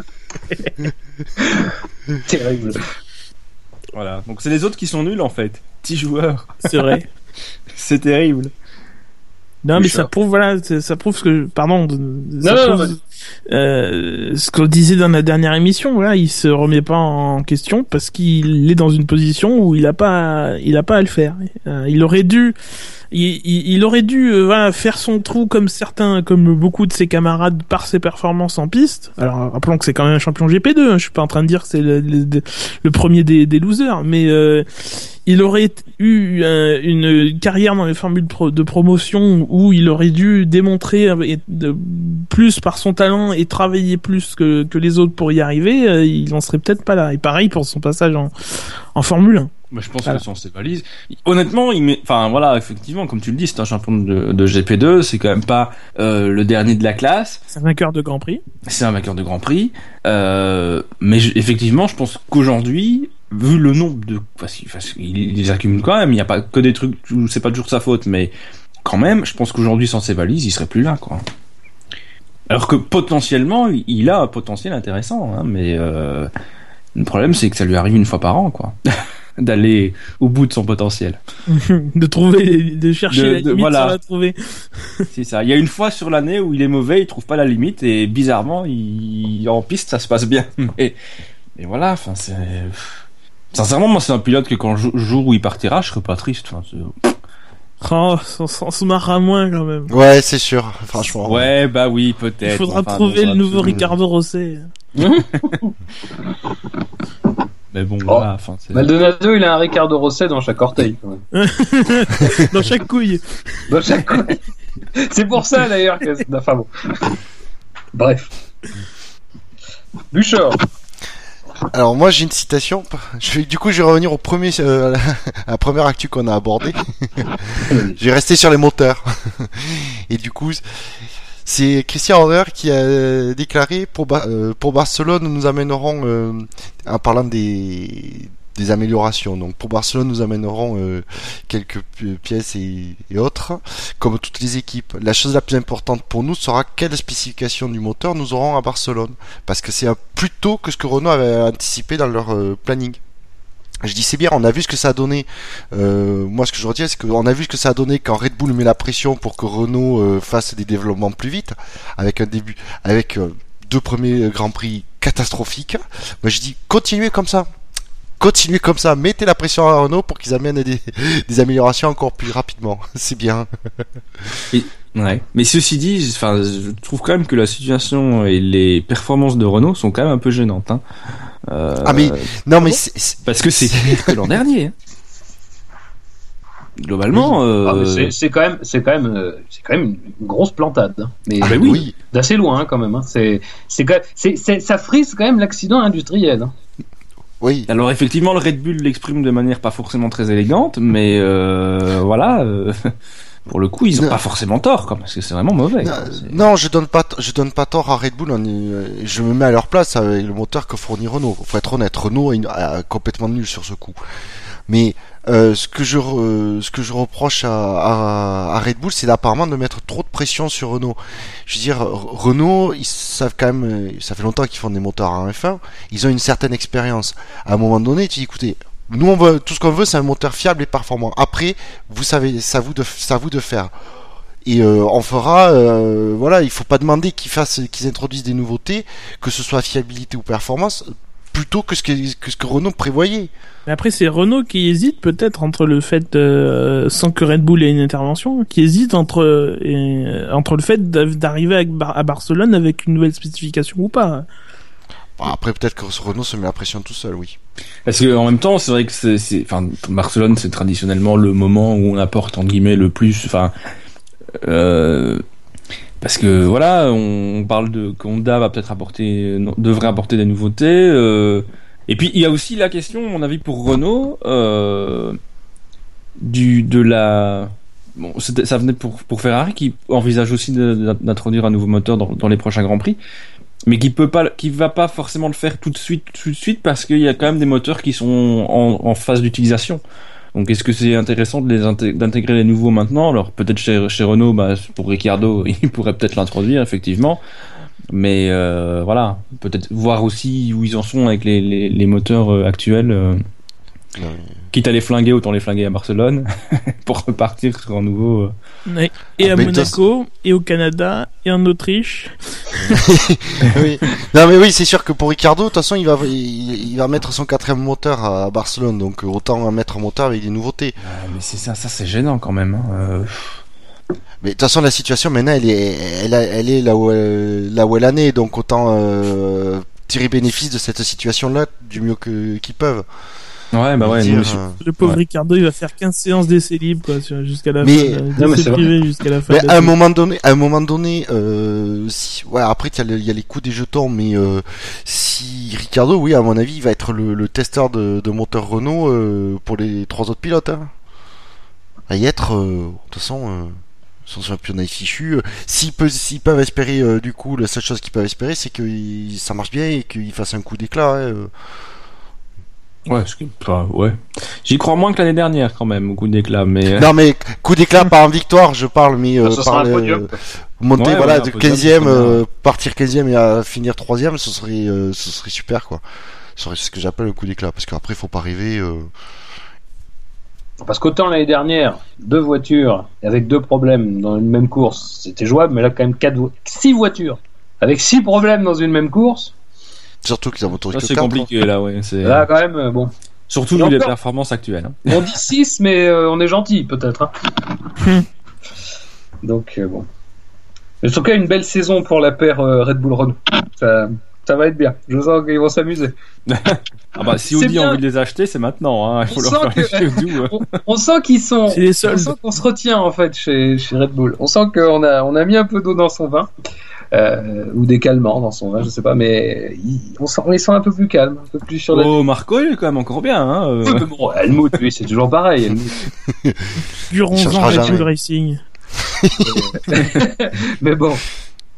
Euh, donc, ben, ma citation, moi, c'est c'est un peu plus léger. C'est- C'est c'est Lewis Hamilton. Enfin, plus léger. Pas forcément.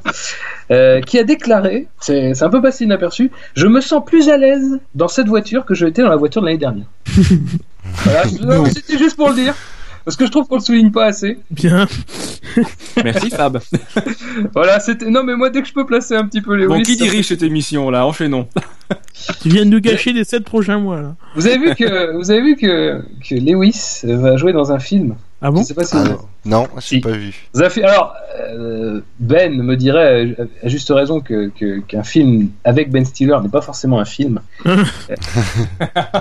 mais mais bon, c'est c'est ses débuts dans le cinéma, Euh, donc euh, voilà. Oh, il a fait des trucs sympas. La nuit au musée 4 Euh, je sais plus comment ça s'appelle. C'est Zoolander le titre, euh, Zoolander 2. Donc je sais pas à quoi ça correspond.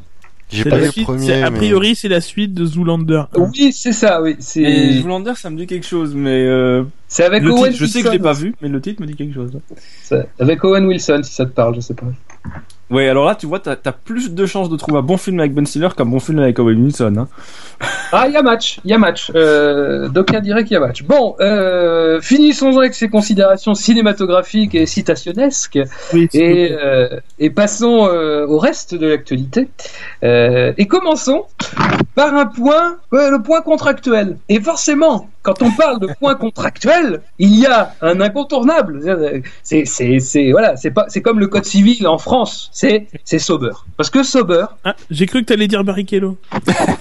non, voilà, euh, on, tu- on pourra en parler, hein, on peut en parler à, à chaque fois. Mais euh, Sauber, parce que depuis le début de saison, il y a eu cette affaire Van der Garde, dont on en a un peu parlé, un peu. Et, et, et on savait qu'il y avait euh, un quatrième larron euh, dans le, de- qui aurait pu prétendre à un baquet, qui aurait pu légitimement prétendre à un baquet, qui était Adrien Sutil.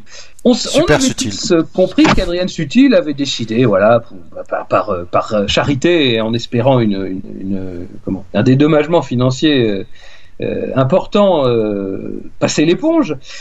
Eh bien, il semble que ce dédommagement financier a du mal à se, à se mettre en place, a du mal à être trouvé, et, et là, on a appris euh, que peut-être il pourrait envisager en Espagne, lui aussi, d'aller devant les tribunaux pour faire respecter le contrat qu'il avait euh, avec Sauber. euh, c'est son c'est son agent hein, qui a indiqué euh, que que, le- que pour l'instant il n'y avait pas d'accord. Mais il a même dit que la, la, la médiation avait, avait échoué. Ah oui, carrément. Oui, c'est bien. C'est Oui, bon pas qu'il n'arrive pas à trouver un accord, c'est qu'il y a plus, il y a un refus d'accord, quoi. D'accord. là- ok. là, non, non, coup, mais pardon, mais euh, euh, euh, attendez, attendez, attendez, attendez. Premier pas ça, premier. La médiation, c'est juste un sujet un, jeu de Médiation. mots, c'est pas vrai. Oui, mais Ouais, j'ai dit compris, médiation. Ah, pardon. Enfin, moi, j'avais compris. Ouais, j'ai cru que tu t'es planté, que je voulais juste dire euh, médiation, quoi. Non, non. Ah non, bah, moi j'ai. Ah voilà, bah Bouchard, lui, il avait pas compris. Non. Moi, je préfère pas m'étendre sur le sujet. Il a toujours pas compris. il a pas suivi, Fab. Si si, Médion, c'est bon. Il y a des gens qui suivent un peu dans cette émission. Ah oui, c'est vrai. J'ai oublié ce. Ah oui. Je suis pas tous les sponsors des pilotes, moi. Oh. tu fais pas tes courses chez Aldi? Non. Bon, messieurs. Euh, Mais- quel, euh, que- quoi en penser? Parce que maintenant on sait comment ça peut se passer. Mais ce qui est bien, c'est que là où Van der Garde, il faisait un procès pour rouler, au départ, ce til, a priori, c'est pas du tout pour ça. C'est juste parce qu'il veut son pognon, lui. Oui, mais est-ce que du coup il va pas rouler? Alors là, euh, je sais pas. Est-ce que, est-ce que- ouais, non, enfin, est-ce est-ce que, que c'est une bonne nouvelle pour Sauber Est-ce que son contrat avec Williams le permet, lui permet de rouler chez Sauber Ouais, Puisqu'il en plus. il est pilote Ah de réserve Williams maintenant. Donc euh, a priori, euh, a priori, il a d'autres engagements. Euh, donc euh, effectivement, a priori, ce serait plutôt une, une, une procédure euh, pour récupérer un petit pécule. Après, Van der Garde a eu, enfin, du coup, enfin, il y a, pas de raison que ce til n'ait pas le, le même type de, puisqu'il est dans- il est dans la même situation. Donc a priori, euh, La différence, c'est est-ce que la justice espagnole sera aussi rapide que la justice euh, Australienne. que la, la justice australienne? Parce que bah, euh, l'Espagne avec les heures de sieste déjà, tu il y a certaines heures où le tribunal sera fermé. On Ouais. les salue. Il y a, il y a corrida en plus peu après. Donc, euh, Ah bah oui. c'est pas, eh oui, eh oui, c'est pas possible. Euh, donc voilà, enfin en tout cas un dossier à suivre, hein, parce qu'on sait que euh, on n'y avait pas forcément beaucoup cru au dossier Van der Garde. On avait eu tort. Euh, parce que ça avait été un beau dossier. Euh, mais donc le, le Sutil est un candidat euh, potentiel à- à- aux tribunaux, à l'action euh, devant les tribunaux. Mais dans le même temps, il y a Simona de Silvestro qui a dit que effectivement Sauber avait fait miroiter beaucoup de choses à beaucoup de gens et que, que voilà. Euh, ouais, bah, c'est sûr qu'ils ont un peu fait, euh, ils, sont, ils sont en tort aussi, Sauber, hein, euh, c'est clair. Ah bah, bien sûr, mais de toute façon, Sutil sera dans son droit, même si c'est opportuniste. euh, voilà, il aura de quoi défendre, défendre sa cause et malheureusement, euh, peut-être mettre un- une banderille de plus pour filer la, la métaphore de la corrida euh, dans, dans, euh, dans, euh, dans Sauber, parce que Sauber, ils peuvent pas non plus se permettre de payer 15 millions par 15 millions. Alors, ce sera peut-être pas 15 millions pour Sutil, mais, mais voilà. Non, mais bon, en même enfin, voilà, ils sont, ils sont un peu mis euh, là-dedans aussi. Euh... Ils s'y sont mis tout seuls, hein. Bien sûr.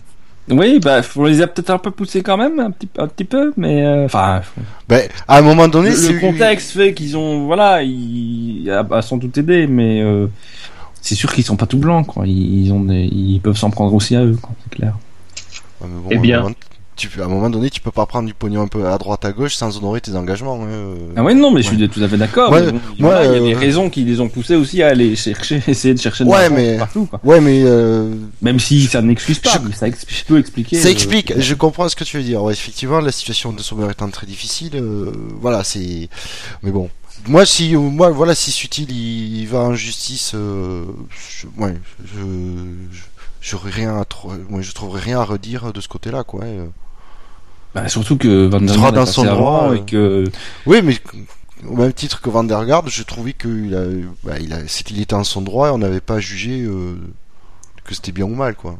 Ju- Juste pour finir sur, sur, sur ça, moi, il y a un tweet qui est passé euh, il, y a, il y a quelques jours de, de, de Van der Garde qui, et que j'ai trouvé personnellement génial. Il, il poste euh, une photo d'un- d'une terrasse de café Ah oui, Ah oui. bondée et il, il, le texte c'est euh, Je voulais m'asseoir pour prendre un café et tous les sièges étaient pris. L'histoire de ma vie. j'ai trouvé ça génial. Il manque pas d'humour. il est très bon. Voilà. Eh bien, nous saurons donc bientôt si le Matador Sutil aura les, les deux oreilles et la queue de, de Monisha Kaltenborn.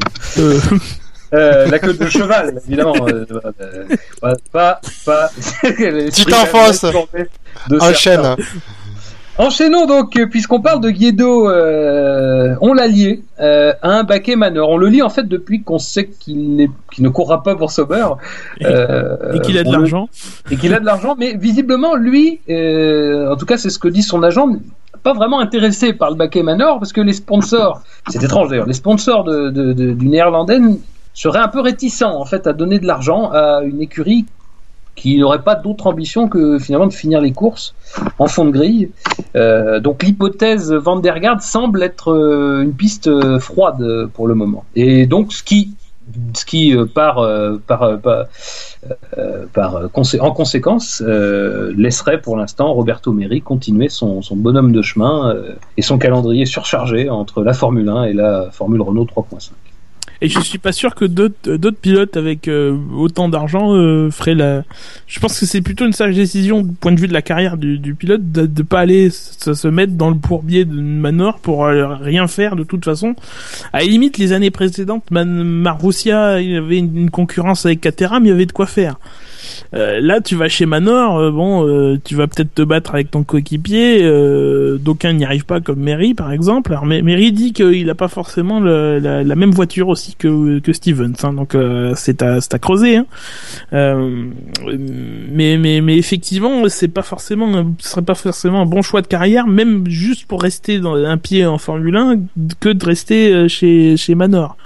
Euh, en tout cas, dans cette année de transition où euh, on nous fait miroiter une voiture 2015, mais moi, je serais Manor. Euh, si il n'y a pas d'engagement à introduire à un moment une voiture 2015 dans la saison, moi, je, je, je la considère perdue cette saison et je passe à 2016 directement, quoi. Mais surtout que Van der Garde, il a quand même déjà euh, usé son, ses fonds de culotte dans une écurie de seconde zone. Donc, euh, euh, et encore, Caterham, euh, quand il y était, euh, le niveau de performance, je pense que c'était quand même supérieur à ce que Manor propose euh, actuellement. Donc, il a vraiment aucun intérêt. euh. Et puis, on a vu les pilotes qui reviennent comme ça dans des écuries pas compétitives. ça donne gé- généralement rien de très bon. Enfin, Kobayashi, a essayé. Glock. le dernier- oui, Glock, Kovalainen. Kovalainen, qui lui mais non mais Kovalainen c'est parce qu'il a été trop fidèle. Il croyait vraiment au projet Lotus, Ouais, euh, Lotus Caterham. Il a vraiment cru que ça allait le faire. Mais euh, mais voilà, enfin effectivement, euh, le, ce que le manager de, de Van der Garde euh, explique, c'est que eux, ils se tournent plus sur 2016 avec l'objectif de rouler en DTM ou euh, d'avoir un, un volant en endurance en, en LMP1. Donc effectivement, plus, enfin, quel est son intérêt à rouler dans une équipe même si j'ai beaucoup de respect pour, pour Manor, le problème n'est pas là, mais c'est vrai que, voilà, dans son cas, est-ce qu'il a vraiment quelque chose à gagner euh, Mais franchement, 15 millions d'euros, c'est deux saisons en IndyCar, hein. Euh, presque. Hein. Donc euh, vraiment, s'il veut rester dans des, des monoplaces avec euh, avec un, un, un niveau de performance comme ça, il y a des gens en IndyCar euh, qui pourraient lui faire les yeux doux. Moi, je dis ça, je dis rien. Après, peut-être qu'il aime pas les ovales et tout. On sait que certains pilotes. Euh, euh, Bon, mais il y en a plus tant, tant que ça. on- Enfin, il y en a encore, tu me diras. Ouais, mais- il y en a 3-4. Euh... C'est plus la majorité du calendrier. Si. Ah non, non, ça c'est fini, Non. effectivement. Je suis donc pas complètement naze en IndyCar. Très. Bravo. J'essaye de suivre un peu. Mais... C'est qui qui a gagné hier soir? Euh, pff, là, tu m'en demandes déjà trop. mais j'ai vu qu'il y avait une course. Déjà, c'est bien, je sais quand il y en a, mais... euh, Bravo. Je sais aussi que les streamings sont fournis par... C'est les mêmes que les écrans géants. Hein. je lis des tweets de gens très bien informés sur le sujet. Bien sûr.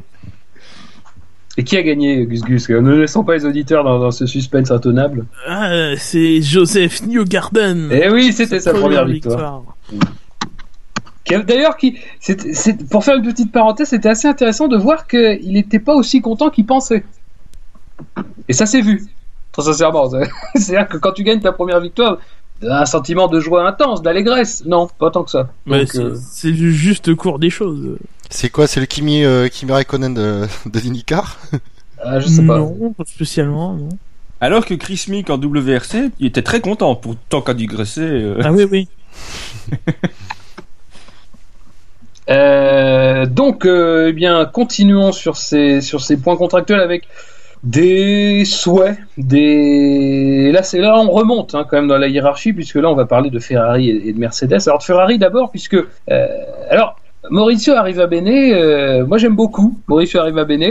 Euh, après, je doute un petit peu de sa méthode psychologique en fait, parce que il nous dit Kimi Raikkonen mérite un contrat pour 2016, mais je vais pas le faire signer tout de suite parce que je sais que quand il est sous pression, il court mieux.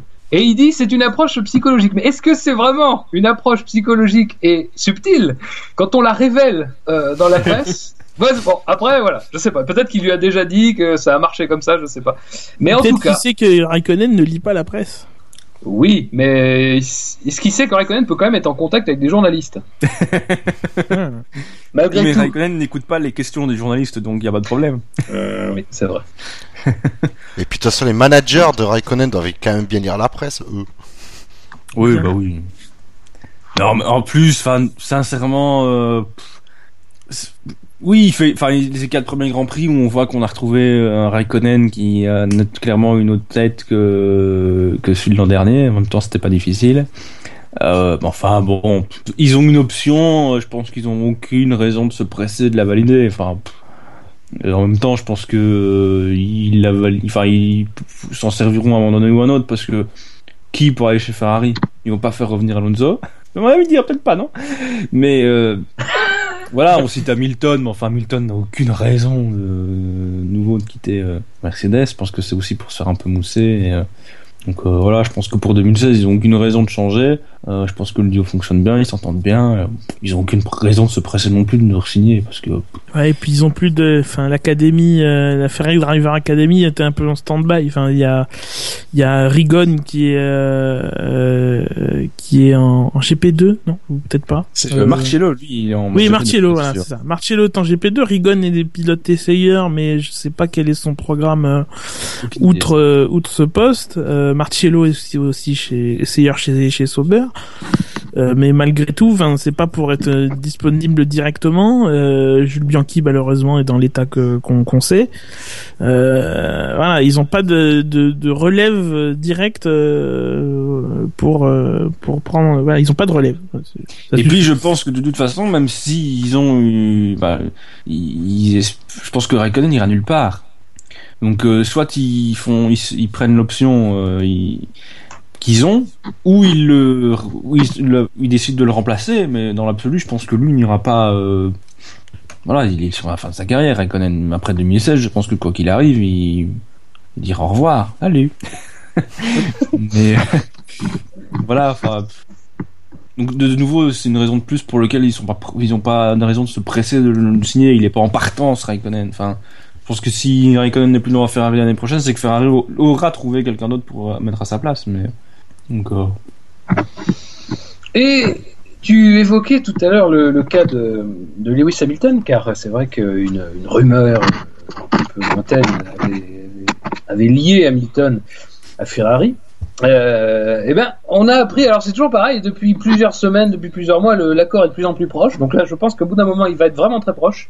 Euh, c'est donc le- la, la prolongation de contrat euh, entre Lewis Hamilton et enfin du contrat entre Lewis Hamilton et Mercedes au-delà de, de, de la saison euh, de la saison 2015 donc euh, avec Niki Loda qui euh, qui s'est avancé et qui nous a dit qu'il pensait que le- l'accord serait signé euh, d'ici le Grand Prix d'Espagne donc dans, dans, dans deux semaines maintenant. Ils ont Euh. le même stylo que, que, que le Qatar. non, à, à mon avis, euh, je pense que Lewis, son contrat, il veut se le faire tatouer et que le problème, c'est de trouver de la place. dans le dos euh, la prison break un peu. Il a des ailes déjà. Il n'y a pas des ailes, une croix, un truc euh, La, très très la moche. ques- mais enfin bref. la question, j'aimerais savoir, c'est qui, euh, qui des deux parties a, a fait un peu traîner les choses? Oh bah c'est Hamilton clairement. Ouais, c'est que je pense pareil. Ouais, je Il pense pour- aussi. ouais. Mais il Mais le enfin, revendique puisqu'il avait indiqué qu'il qu'il s'est justement c'est son premier contrat, je crois, qu'il qu'il va signer sans euh, sans agent, sans intermédiaire, Mhm. et que c'est lui qui volon. Enfin, bon alors après voilà, il nous dit ça, on n'est pas obligé de le croire, mais bon c'est ce qu'il nous dit. Il voilà qu'il voulait vraiment être euh, au, au fait de toutes les clauses, de toutes les, de tous les paragraphes, de tous les alinéas du contrat. Mais je le vois pas être malicieux dans ce genre de déclaration, moi, Hamilton. Moi, j'ai plutôt la tendance à le, à le, croire quand il dit qu'il prend son temps euh, ouais. euh, à lire les clauses, à, à lire négocier si ça lui plaît pas et tout ça. Euh, Mais de nouveau, il a raison. Enfin, il a pas, il a pas d'urgence non plus. C'est parce qu'on en parle beaucoup et qu'on a l'impression qu'il y a une espèce de d'attente énorme autour de ça. On est quand même, voilà, on est quand même qu'en, qu'en, qu'en avril, euh, Grand Prix du début de la saison. Euh, ouais, mais bon, Mercedes. Un peu de temps, quoi. Ah, ouais, mais t'imagines si Hamilton il fait faux bon, Mercedes il va avoir du mal à, à trouver un pilote. Hein. mais tu es drôle. non, mais enfin voilà. Non, non, mais après, ouais. Je... Ouais, après, oui, je, je pense qu'il veut, on est honnête et qu'il, ouais, qu'il, qu'il est dans ses déclarations et qu'il veut vraiment bien faire les choses euh, par lui-même, quoi. À moins que Toto Wolff fasse une arrive à Béné. Il dit, oui, alors Hamilton, il a le niveau pour que je lui en reconnaisse son contrat. mais, mais, mais je sais qu'il performe meilleur sous la pression. Il performe mieux sous la pression. Attention, hein, Mercedes pour envoyer Suzy, hein. Euh... Ah bah non, l'année prochaine ils pourront pas, c'est dommage. Non, c'est la, c'est la, c'est la pression, euh, c'est le souffle chaud de Pascal Verlaine que sent Lewis Hamilton. okay. Non mais bon, les, a, a, priori, on aurait Raikkonen euh, qui resignerait et euh, Hamilton qui resignerait, mais moi j'ai envie d'aller plus loin et de, de parce que j'ai trouvé très intéressante la rumeur euh, Hamilton chez Ferrari parce que beaucoup disent ça collerait pas. Alors moi je vous demande, je, je vous demande un avis. C'est vraiment de la, de la, la, prospect, la prospective. C'est vraiment il n'y a pas de, c'est de la conjecture pure. Mais est-ce qu'à votre avis, au contraire, Hamilton ne serait pas typiquement un, pilote Ferrari? Pourrait typiquement très bien s'inscrire chez Ferrari? Oui. Pour, enfin, ouais, pourquoi pas enfin je, je, vois pas ce qui bloquerait en fait enfin, c'est non mais c'est parce que on entend ça et là que voilà c'est pas c'est un pilote qui correspondrait pas à Ferrari qui qui s'y sentirait pas bien ou l'équipe serait pas autour de lui. Ah, le cadre d'une cohabitation avec Vettel. Je veux dire, ça c'est ça c'est autre chose, mais euh, mais Ferrari en tant que tel, elle, elle, elle a Raikkonen et Vettel. Euh, c'est pas les mêmes caractères, donc euh, a priori les deux s'y sentent bien. Euh, Vettel dit qu'il a bien été intégré. Raikkonen dit qu'il s'y sent mieux que que l'année dernière. Bizarrement. Non mais, mais mais voilà mais c'est enfin ils ont à gérer deux caractères différents donc a priori je vois pas en quoi celui d'Hamilton serait euh, un problème euh, lui aussi quoi. Enfin l'équipe peut très bien s'adapter à, à deux caractères de pilotes différents après effectivement tu dis que la, cohabitation avec Vettel euh, mais en même temps c'est aussi un, un, énorme défi quoi enfin c'est euh, un double champion du monde contre un quadruple champion du monde enfin de toute façon pour pour être dans une, un top team maintenant, il faut être à côté d'un champion du monde. C'est vu vu, vu le nombre qu'on a sur le plateau. Mais mais voilà, euh, ce serait ce serait un défi.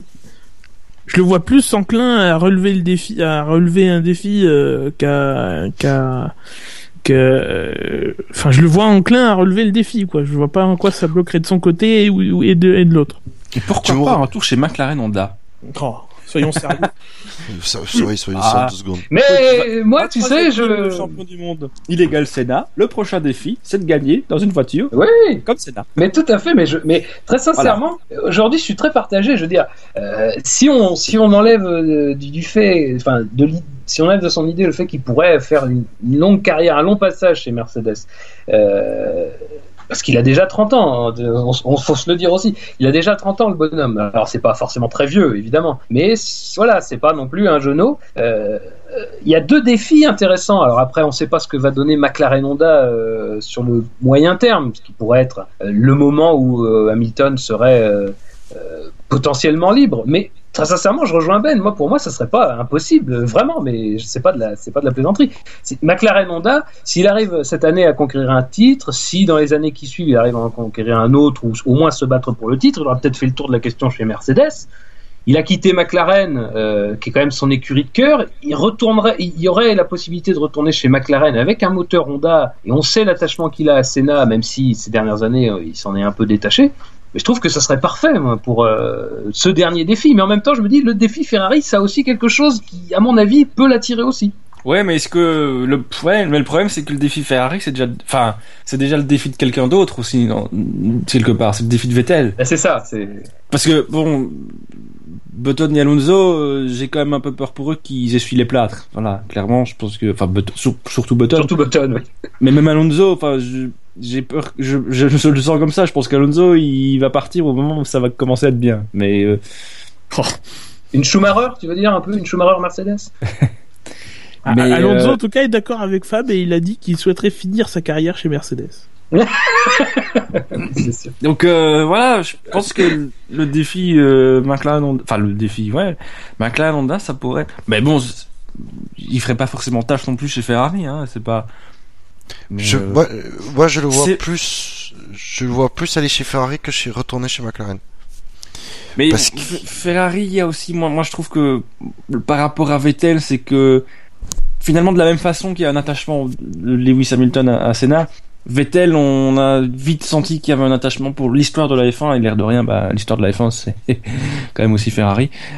Donc du coup c'est devenu très vite une espèce d'évidence Vettel chez Ferrari. Du coup maintenant ça se concrétise et en plus il gagne après le deuxième Grand Prix donc c'est encore, encore mieux. Mais donc euh, voilà, il y a, a, j'ai pas euh, ce même sentiment par rapport à Hamilton. Est-ce que dans le cadre de l'identification à Senna, même si vous l'avez bien dit, il s'en éloigne, est-ce qu'il voudrait pas justement aller au-delà une fois qu'il est euh, qu'il a ses- qu'il a ses, ses trois titres, c'est bien parti, de se dire, ben je vais faire ce que Senna a pas fait, d'aller chez Ferrari, parce Oui, que c'est une option aussi, ouais.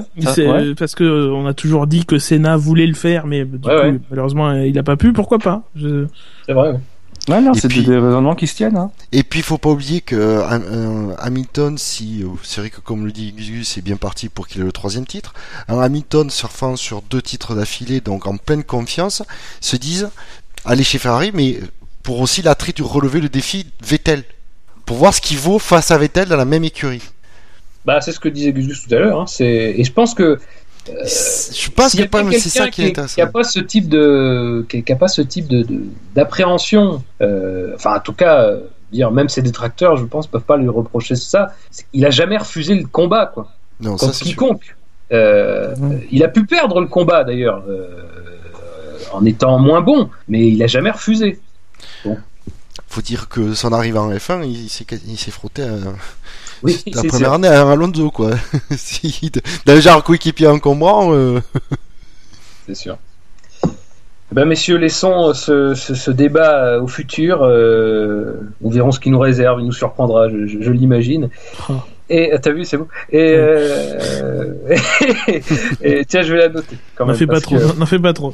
euh, non, mais je la note, c'est sur mon livre d'or. Euh, et parlons du futur, là encore hypothétique, euh, parce qu'il y a un petit événement euh, dans, dans, dans le monde de l'automobile. Euh, on a appris que Ferdinand euh, Piche, alors je vais l'appeler Piche, hein, je sais pas comment comment on prononce exactement, euh, avait quitté son poste de président du groupe Volkswagen. Alors quitté, bon, euh, volontairement, mais euh, Sous la pression. qu'il- y reste, voilà, tout à fait. Euh, et alors, pourquoi en parler sur le plan de la F1 Parce que c'est très ténu, mais malgré tout, c'est à, c'est à considérer. Il était un peu celui qui ne voulait pas euh, que le groupe Volkswagen vienne en F1. Euh, alors tout ça pour une histoire de, de, de, de grosse mésentente avec Bernie Ecclestone notamment, ce qui est un problème quand on, effectivement on peut avoir euh, envie d'aller en F1.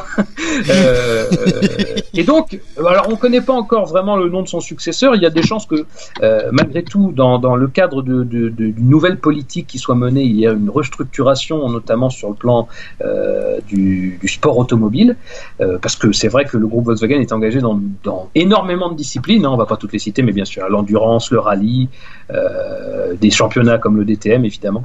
La F3. Euh, la F3, voilà, c'est vrai aussi. Mais même, Euh, même en moto, je pense que Ducati, c'est c'est Oui. sous le giron d'Audi. Hein. Oui, oui, tout à fait. Tout à fait. Donc euh, ça a été, alors ça a été, euh, je pense à mon avis un petit peu, euh, un petit peu à tort, tout de suite euh, monté en épingle par les sites spécialisés qui y ont vu euh, un pas vers la F1. Moi, je pense que c'est surtout avant tout une décision stratégique d'un groupe euh, mondial qui n'a pas que la F1 en point de mire, et d'ailleurs qui n'a pas pour l'instant la F1 en point de mire. Euh, donc ça doit rester dans ce champ-là, Euh, mais c'est quand même malgré tout à noter parce que c'était quelque chose de, de, de notable en tout cas. Alors que Bernie était prêt à quitter son poste si vraiment c'était la seule condition pour qu'Audi arrive en F1. Franchement, je suis déçu. Mauvais timing. Mais oui, c'est. On l'aura jamais, hein, ce Bernie. Mais non, jamais. Même quand il veut bien partir, euh, c'est les autres qui partent avant lui. C'est. Mais euh, ça aurait du sens. Enfin, la F1, on l'a déjà dit euh, pour Audi, ça, ça, Le, ouais, le- ça, comme ça pourrait très bien, euh, parce que c'est vrai qu'au Mans, ben, Audi en tant que, que Audi, ils n'ont plus rien à prouver, hein, euh, je crois je crois. Euh, c'est vrai qu'ils ont quand même deux marques euh, de leur groupe.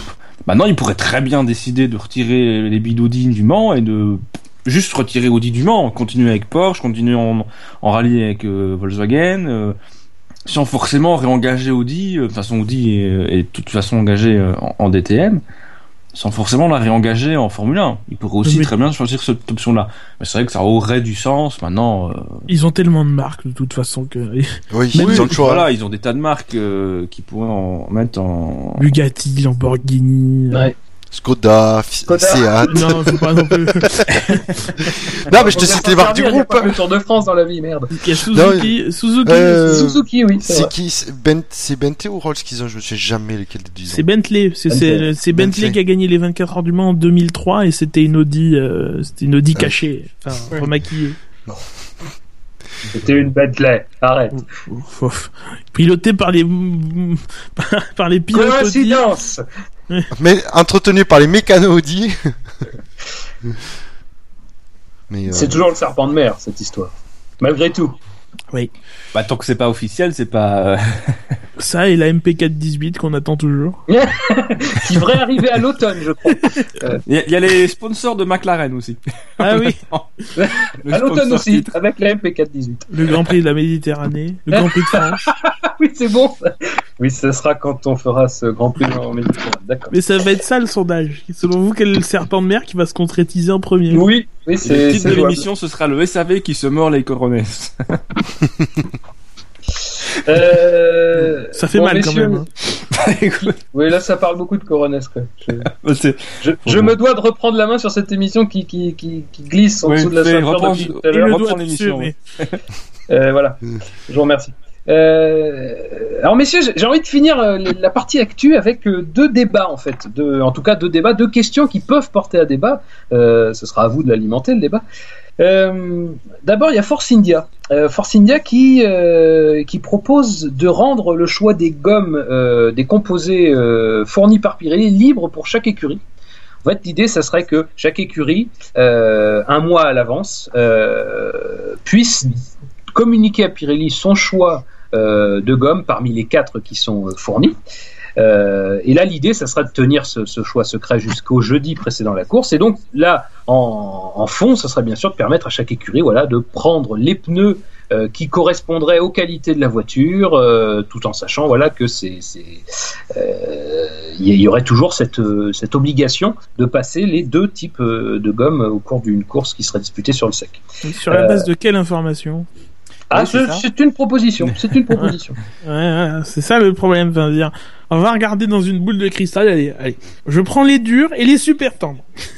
Mais, mais, mais, euh, bah, c'est, c'est, je pense, c'est davantage. Je pense que les choses sont bien comme, euh, comme elles sont en ce moment. Enfin, c'est Pirelli qui connaît le mieux ses pneus.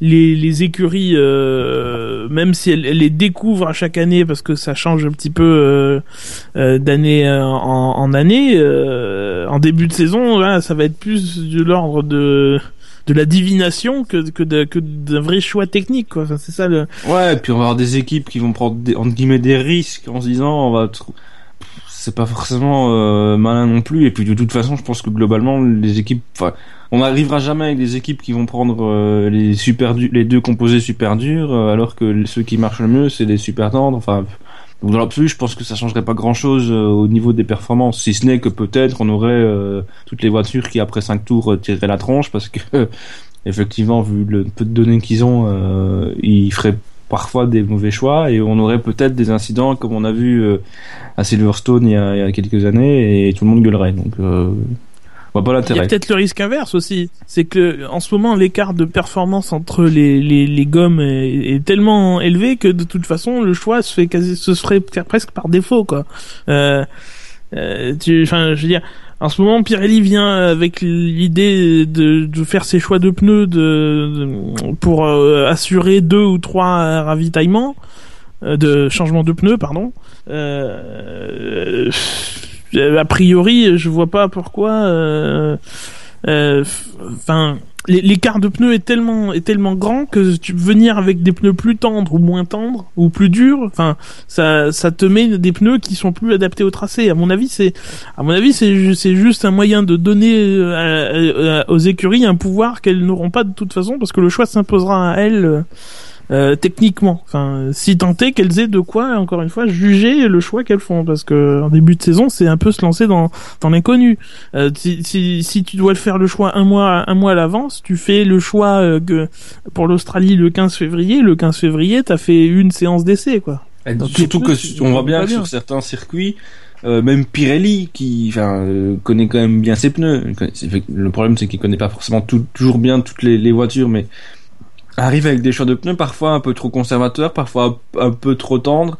Donc, euh, enfin, c'est- pas évident. Donc, franchement, je trouve que le système actuel est, bien. Enfin, de toute façon, tout le monde a les mêmes pneus, euh, tout le monde se débrouille avec euh, ce qu'ils ont. Parfois, Pirelli pourrait faire preuve d'un peu plus d'audace, comme je l'ai dit, dans, dans le choix des pneus pour certains circuits, mais enfin, globalement, c'est quand même pas la gata, quoi. Mais, mais je pense que pour, pour Forcinet, il faudrait aller encore plus loin, en fait. Je pense que les équipes devraient tirer au sort les pilotes qui courront pour elles, pour les Grands Prix, et le dire aux pilotes que le jeudi, tu vois, ils feraient une grande réunion, où ils tireraient au sort carrément le jeudi. Et après le pit wall, qui ferait un tirage au sort, ça ferait venir les gens, ça pourrait être sympa.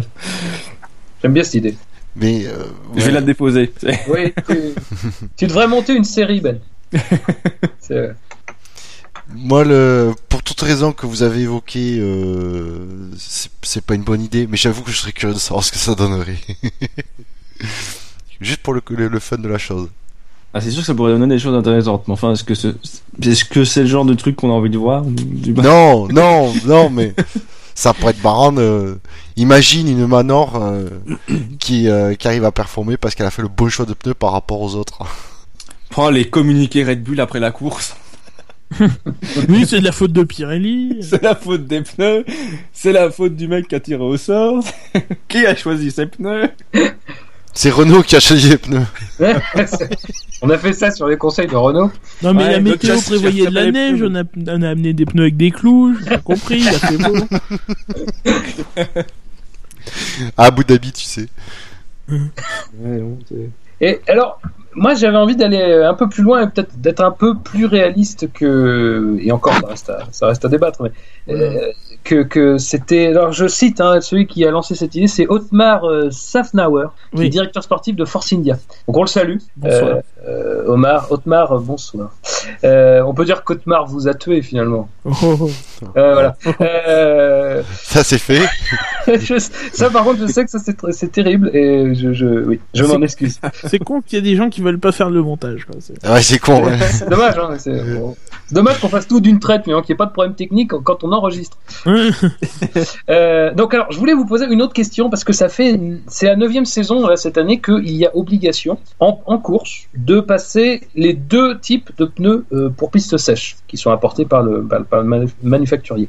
Euh, moi, ma question, c'est est-ce que cette, cette règle a encore un sens? Est-ce qu'on ne pourrait pas envisager aujourd'hui de, l'abolir et d'en terminer avec cette règle qui aujourd'hui participe au spectacle, mais est-ce qu'on pourrait pas malgré tout retrouver le, enfin avoir du spectacle sans cette règle-là? Faut- bah, il faut voir mon article sur les dépassements. Alors, Ouais. je l'ai lu, mais je m'en souviens plus. Grosso modo, enfin c'est c'est ma c'est c'est ma réponse. Enfin, on n'a pas à- à- dans dans le dans ce que je dis sur sur Pirelli, c'est que on veut faire porter à Pirelli le, le- ou à tout autre manufacturier de pneus, hein, peu importe qui il est, mais on veut faire porter au, au ma- manufacturier de, de pneus la, la responsabilité du, du spectacle en faisant des pneus qui sont pas forcément sûrs, pas forcément conçus dans des conditions optimales, euh, ce qui, euh, enfin, ça porte aussi un, un, un coup dans dans la sécurité. Euh, voilà. euh, et puis c'est toujours dérangeant d'utiliser autant de pneus pour pour une course. Enfin, Ça, tu- qu- quatre trains de pneus dans une course, ça fait une moyenne de pour une course à trois arrêts, ça fait une moyenne d'un pneu qui sert pour qu- 75 km. Alors il fait aussi euh, des essais euh, libres et des qualifications, mais euh, mais voilà, c'est ce caractère un peu pneu, euh, un pneu, un pneu, je- un pneu je- jetable de, de, de la chose qui est, qui est un peu, euh, qui est un peu dérangeant, quoi. Enfin, euh, moi, si ça tenait qu'à moi, même si le spectacle n'avait pas forcément été au rendez-vous lors de cette saison, c'est le cas de, c'est le moins qu'on puisse dire. C'est euh, c'est la- l'année 2005 où il n'y avait pas de pas de changement de le, changement de pneus était interdit. On devait faire les toute la course avec les mêmes pneus et euh, il y avait encore les, ravitaillements. Alors c'est pas forcément le même truc le, le plus optimal sur les sur les dépassements, mais, euh, mais voilà, il faudrait au moins, en tout cas, euh, si on veut, ça me dérangerait pas de continuer cette règle, mais il faut des pneus qui euh, soient capables d'être d'encaisser les, les, les, les contraintes, quoi, d'être à la fois plus tendre, mais à la fois plus résistant, plus plus performant, mais aussi plus plus résistant. C'est des, Et- des et- meilleurs pneus. Tout Et simplement. donc du coup, euh, tester et développer dans des conditions euh, réelles, quoi. Ah ouais, mais c'est ça. donc avec une vraie avec une voiture de F1 de l'année. euh, Avec une vraie voiture de F1, avec plus de journées d'essai, mais du coup, Eh c'est oui. niveau coût pour les écuries, ça le fera pas parce que parce qu'aujourd'hui les écuries euh, payent leurs pneus. Hein. Pirelli ils sont pas là gratuitement. Alors ils ils, ils, euh, ils réinjectent de l'argent dans la F1 en sponsorisant des grands prix et des et en achetant des espaces publicitaires sur les sur les sur les côtés de des panneaux publicitaires sur les circuits, mais mais mais voilà, ça, les Pirelli est un client des euh, des, des écuries de F1 et pas là pour chercher la performance, il est là pour euh, remplir, euh, pour euh, pour euh, respecter le cahier des charges des écuries et de la FOM et de la FIA, quoi, des des des, des, des décideurs de la F1. Du coup, j'ai pas vraiment répondu à la question parce que euh, parce que le système actuel, il est pas non plus dégueulasse, quoi. Mais euh, mais c'est euh, tout ce qu'il y a autour qui fait que Pirelli euh, peut pas vraiment. euh, Mais est-ce que ce système-là, parfois, parce qu'on en arrive à quasiment 10 ans d'utilisation, euh, ne, fausse, enfin, ne vient pas un peu contrer l'esprit originel? Est-ce qu'il vient pas un petit peu euh, obliger à certaines stratégies euh, et, forcément à une stratégie un peu unique, parfois? Quand euh, le fait de pouvoir utiliser un seul euh, composé pourrait aboutir à de vrais choix stratégiques. Dans les mêmes conditions qu'aujourd'hui, hein, je parle, pas forcément avec des pneus plus performants, plus résistants. Vous avez deux heures. hein. Ah oui. Non mais je, je alors je pense que de toute façon avec le, le, le, le nombre limité de trains de pneus euh, auxquels les écuries ont droit durant un week-end, je pense que de toute façon à- ils pourraient pas par exemple avoir que des médiums ou que des tendres euh, pour la course et du coup ça veut dire qu'ils devraient utiliser que le composé inverse pour les, essais ou la qualif. Bah, je, sou- ouais, ou alors ça se traduirait surtout on utilise tous les plus tendres pour la qualif, on met les, durs pour la, course. Mais euh, je pense que de toute façon, on en, viendra à une situation où, au lieu que ce soit la stratégie soit un ce nivelle et soit un peu la même dans toutes les équipes sur la course, elle deviendrait la même sur tout le week-end. Et donc du coup, au final, on se retrouvera avec des équipes qui utilisent tout le, le même train de pneus, euh, voilà, le même type de gomme durant la course. Le, le problème aussi pour Pirelli, c'est que si on supprime cette règle, on ne parle plus de Pirelli que quand vraiment là, en- que quand il y a des problèmes. Enfin, euh, je, je, là, en IndyCar, on n'a pas forcément euh, ce, ce genre de problème, mais cette cette cette cette semaine, hier soir, on a beaucoup parlé de de, de Firestone parce que les pneus d'IndyCar se dégradaient beaucoup hier, à tel point que sur la fin de course, euh, il y en a qui tiraient franchement la langue. Euh, euh, alors qu'en IndyCar d'habitude Firestone on n'en parle jamais quoi. Les pneus Firestone c'est des pneus normaux. Enfin c'est Firestone c'est le groupe Bridgestone c'est des pneus comme Bridgestone en faisait sur la fin de sa sur la fin de son son run en, en F1 en 2009 2010 etc. On n'en parle jamais et on en a parlé hier soir. Enfin pas forcément les commentateurs français mais moi je enfin on a remarqué que euh, les pneus se se, détru- se, se, se, se dégradaient beaucoup par rapport à d'habitude. Ben, quelque chose à rajouter? Non, bah, je pense qu'il n'y a pas vraiment de situation idéale. Euh, Merci. Non, mais effectivement, si on ce a n'est- beaucoup. si ce n'est une guerre de pneus, à la limite. Ce serait peut-être ça qui est. Ouais, ça- mais ça je suis pas fan, fan de non plus de. Parce que moi, je me souviens de l'époque Bridgestone Michelin où dès qu'il, par exemple, on avait des circuits dès qu'il faisait chaud, bah, on savait que les, c'était les, enfin, tu vas me dire aujourd'hui, euh, Bah, quand il fait chaud, on sait que, on sait, ouais, on sait que Ferrari va mieux jouer, mais ça joue. Enfin, moi, je, voilà, j'étais pas ça hyper fan pas de. autant d'écart qu'à l'époque, ouais. Voilà. Et ici, c'est vrai qu'on a souvent les mêmes stratégies parce que voilà, les pneus, bah, ils sont effectivement les mêmes pour tout le monde et que même si les gens, les Pirelli fait des modifications d'année en année, c'est quand même pas des gouffres. Ça reste quand même globalement les mêmes philosophies, etc. Mais on a quand même de temps en temps euh, des petites variantes en prenant euh, Raikkonen à, à Bahreïn qui ajoute un petit un petit plus aux courses. Donc euh, voilà, c'est vrai que moi je suis pas totalement. euh, je trouve que la formule actuelle n'est pas forcément. Outre le fait effectivement, comme dit Gus Gus, que il y a une dépense de, pneumatiques et que ça fait un peu pneu jetable et qu'effectivement peut-être dans l'optique avec par rapport au, côté un peu vert qu'on essaie de donner à la F1 avec le moteur, ça fait peut-être un peu de poids de mesure, mais euh, voilà, c'est. euh, Après, on pourrait très bien avoir des courses chiantes et des courses sympas avec le même train de pneus sur toute la course, mais Très bien. Bah, merci pour vos réponses. monsieur. Et, toi, Et- Fab? Moi, je suis. Alors moi, très sincèrement, je. Parfois, je, je me pose la question. C'est pour ça que je vous la posais. Hein. C'est parce que je vraiment, c'est une question que je me pose très souvent. Parfois, je me dis, mais à quoi ça sert? J'ai l'impression que ça, ça bloque en fait l'aspect stratégique. Euh, qu'on réduit. Parce que forcément, il y a toujours ce train de pneus à passer qui est moins performant que, que celui qui sera euh, privilégié. Euh, c'est quand même la majorité des cas. Euh, ça vient.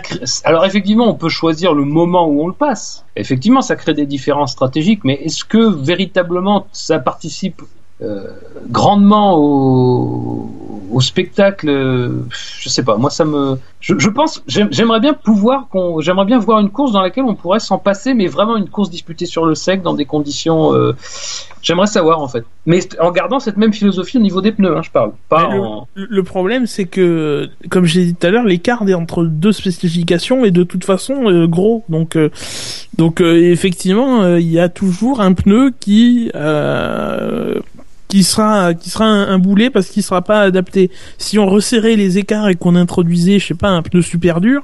Euh, en décalant, hein, je veux dire, pas un pneu. euh, Mhm.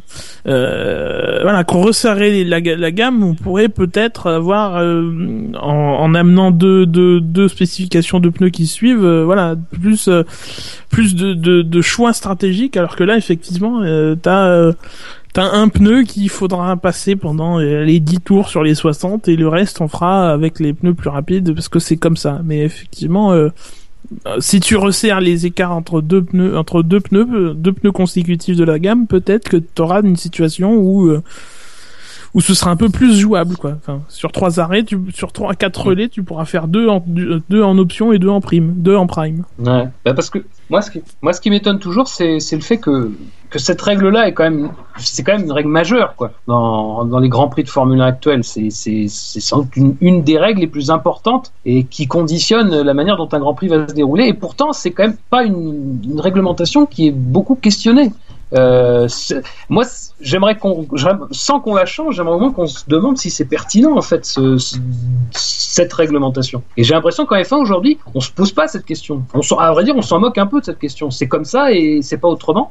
C'est pour ça que je trouvais l'angle intéressant euh, sur Force India parce que d'habitude ça aurait pas forcément fait l'objet euh, d'un débat dans l'émission, mais c'est vrai que ça me permettait d'introduire un peu cette question. Est-ce que c'est vraiment pertinent toujours cette règle? Tu, tu, tu questionnais euh, euh, dans un des derniers SAV le, le système des qualifications. Est-ce qu'on n'était pas arrivé au bout du, du- de, cette logique? Moi, c'est un peu, j'aimerais aussi pour ça qu'on se pose cette question. Mais en tout cas, c'était très intéressant, voilà, d'avoir votre votre vos avis quoi, donc sur cette question. Alors que le tien était franchement chiant. Oui, le mien était assez assez. Je- de merde. J'en ai, j'en ai conscience et, et ça se paiera. Euh, allez, un dernier, dernier petit débat. mais Enfin, je veux, ne vous étendez pas. C'est tout ce que je vous demande. Euh, Allez, en un c'est. Claire, Wi- Claire Williams qui, euh, qui a dit sur Sky Sport que pour elle, euh, il y aurait un intérêt à ce qu'on décale le départ des, des, des grands prix de Formule 1 qui se déroulent en Europe. Euh, alors aux alentours pour la France de 15h ou de 16h. Euh, ça pour des considérations, euh, comment dire, de vie familiale, euh, d'activité, euh, d'activité du dimanche en fait. Euh, L'idée, ça serait que les gens pourraient faire ce qu'ils veulent, euh, pourraient faire ce qu'ils veulent au début de l'après-midi et puis tranquillement rentrer chez eux pour regarder euh, leur Grand Prix de Formule 1 sur les coups de, de, de 15h, de 16h, euh, ce qui nous placerait plutôt en, fin d'après-midi. Euh, alors personnellement, j'ai pas vraiment d'avis. À vrai dire, je me dis que je vois pas très bien ce qui motive ça. Enfin bon, bref. Euh, vous, vous, quel est votre avis sur cette question? Est-ce que vous verriez d'un bon œil qu'on recule les courses Alors évidemment, je tout de suite j'enlève le, problème de, la question du jour, puisque bon, a priori, il y aurait pas cette question se poserait pas forcément. Elle pourrait se poser malgré tout si euh, le- le- les courses euh, se courent dans des mauvaises conditions. Mais si on met de ce, si on met de côté cet aspect-là, est-ce que quel est votre avis? Vous pouvez ne pas en avoir, hein, c'est vraiment. Est-ce que, euh, par rapport aux audiences en Europe, un Grand Prix comme par exemple le Grand Prix du Canada fait de meilleures audiences que les Grands Prix européens qui eux sont pile, pile à 14 heures? Ah, une des meilleures audiences de la F1 en France, c'est le Grand Prix du Brésil 2006. Alors il y avait Renault et tout ça, c'était un Grand Prix euh, décisif, mais c'était surtout un Grand Prix à 17, 18 ou 19 heures. Quoi. Enfin, euh, il y a plus de gens devant la télé plus tard dans l'après-midi que euh, que euh, que que qu'à 14 heures. Ça, ça, c'est parce que le Canada, il me semble que je me trompe chaque année du, pour l'horaire du Canada, mais il me semble que pour le coup, il est pile ou- ou sur le coup de 17 heures, donc c'est vraiment. Non, c'est le Brésil qui est à 17 heures, je crois. Mais le Le Canada, Canada, non. c'est Canada, 19 heures. 19 Ouais. heures. Ouais. C'est- ah d'accord. Alors moi, Mais euh... après, j'ai vas-y. non vas-y, Bouchard. J'ai une on- objection on- tout de suite.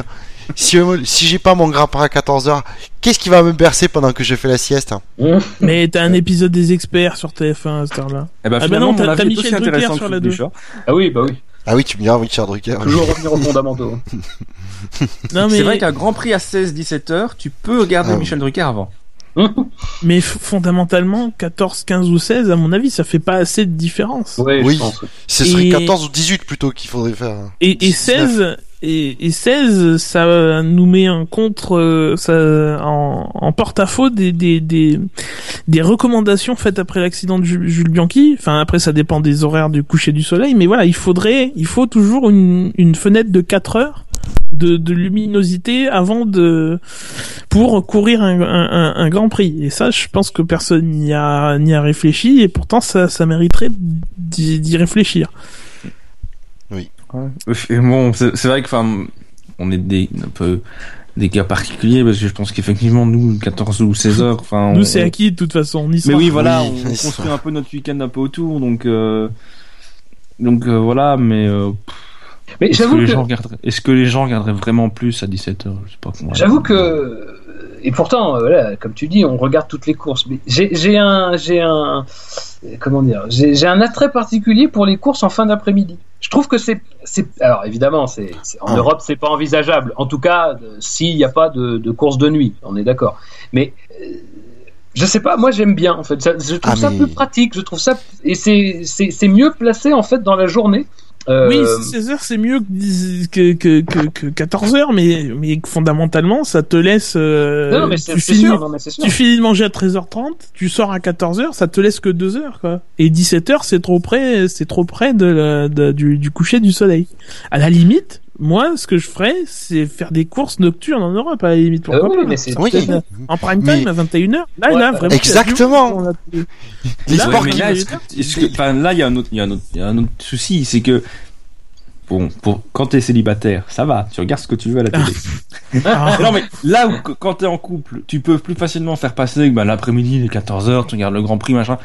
Mais le soir, bah, euh, il y a Bah, peut-être la moitié qui sera pas trop d'accord d'avoir des Ouais, mais de notre côté- le- De, de notre côté, de notre côté, la course le dimanche à 14h, tu bloques l'après-midi quelque part. Ouais, tandis, tandis que de demander euh, d'avoir le, de- de- pendant deux heures le, le choix de, la, de, de ce que tu regardes le, le, so- le soir deux fois dans le mois, c'est quand même plus facile, c'est quand même négociable quoi. C'est moi je suis et puis il faut être honnête, faut regarder tous les euh, tous les euh, sports à forte audience euh, en Europe, ils sont à ils sont en prime time, ils sont à 21h, ils Eh sont oui, pas ça ils sont pas dans l'après-midi.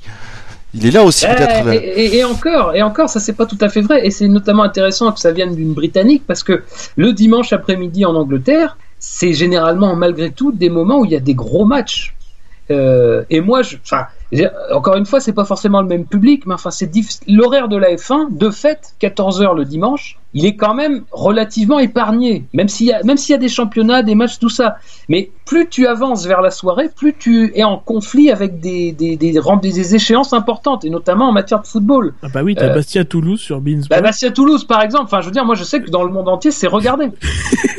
euh, non, non, mais, non, mais je veux dire, dans, en Angleterre, hein, je parle, en Angleterre, parce que par exemple, on avait là, ce dimanche, à 17h, on avait, euh, on avait Arsenal-Chelsea. Oui, oui. Et c'est, et, c'est difficile de s'imaginer la confrontation entre un Grand Prix, euh, je sais pas, le Grand Prix de Hongrie et un Arsenal-Chelsea.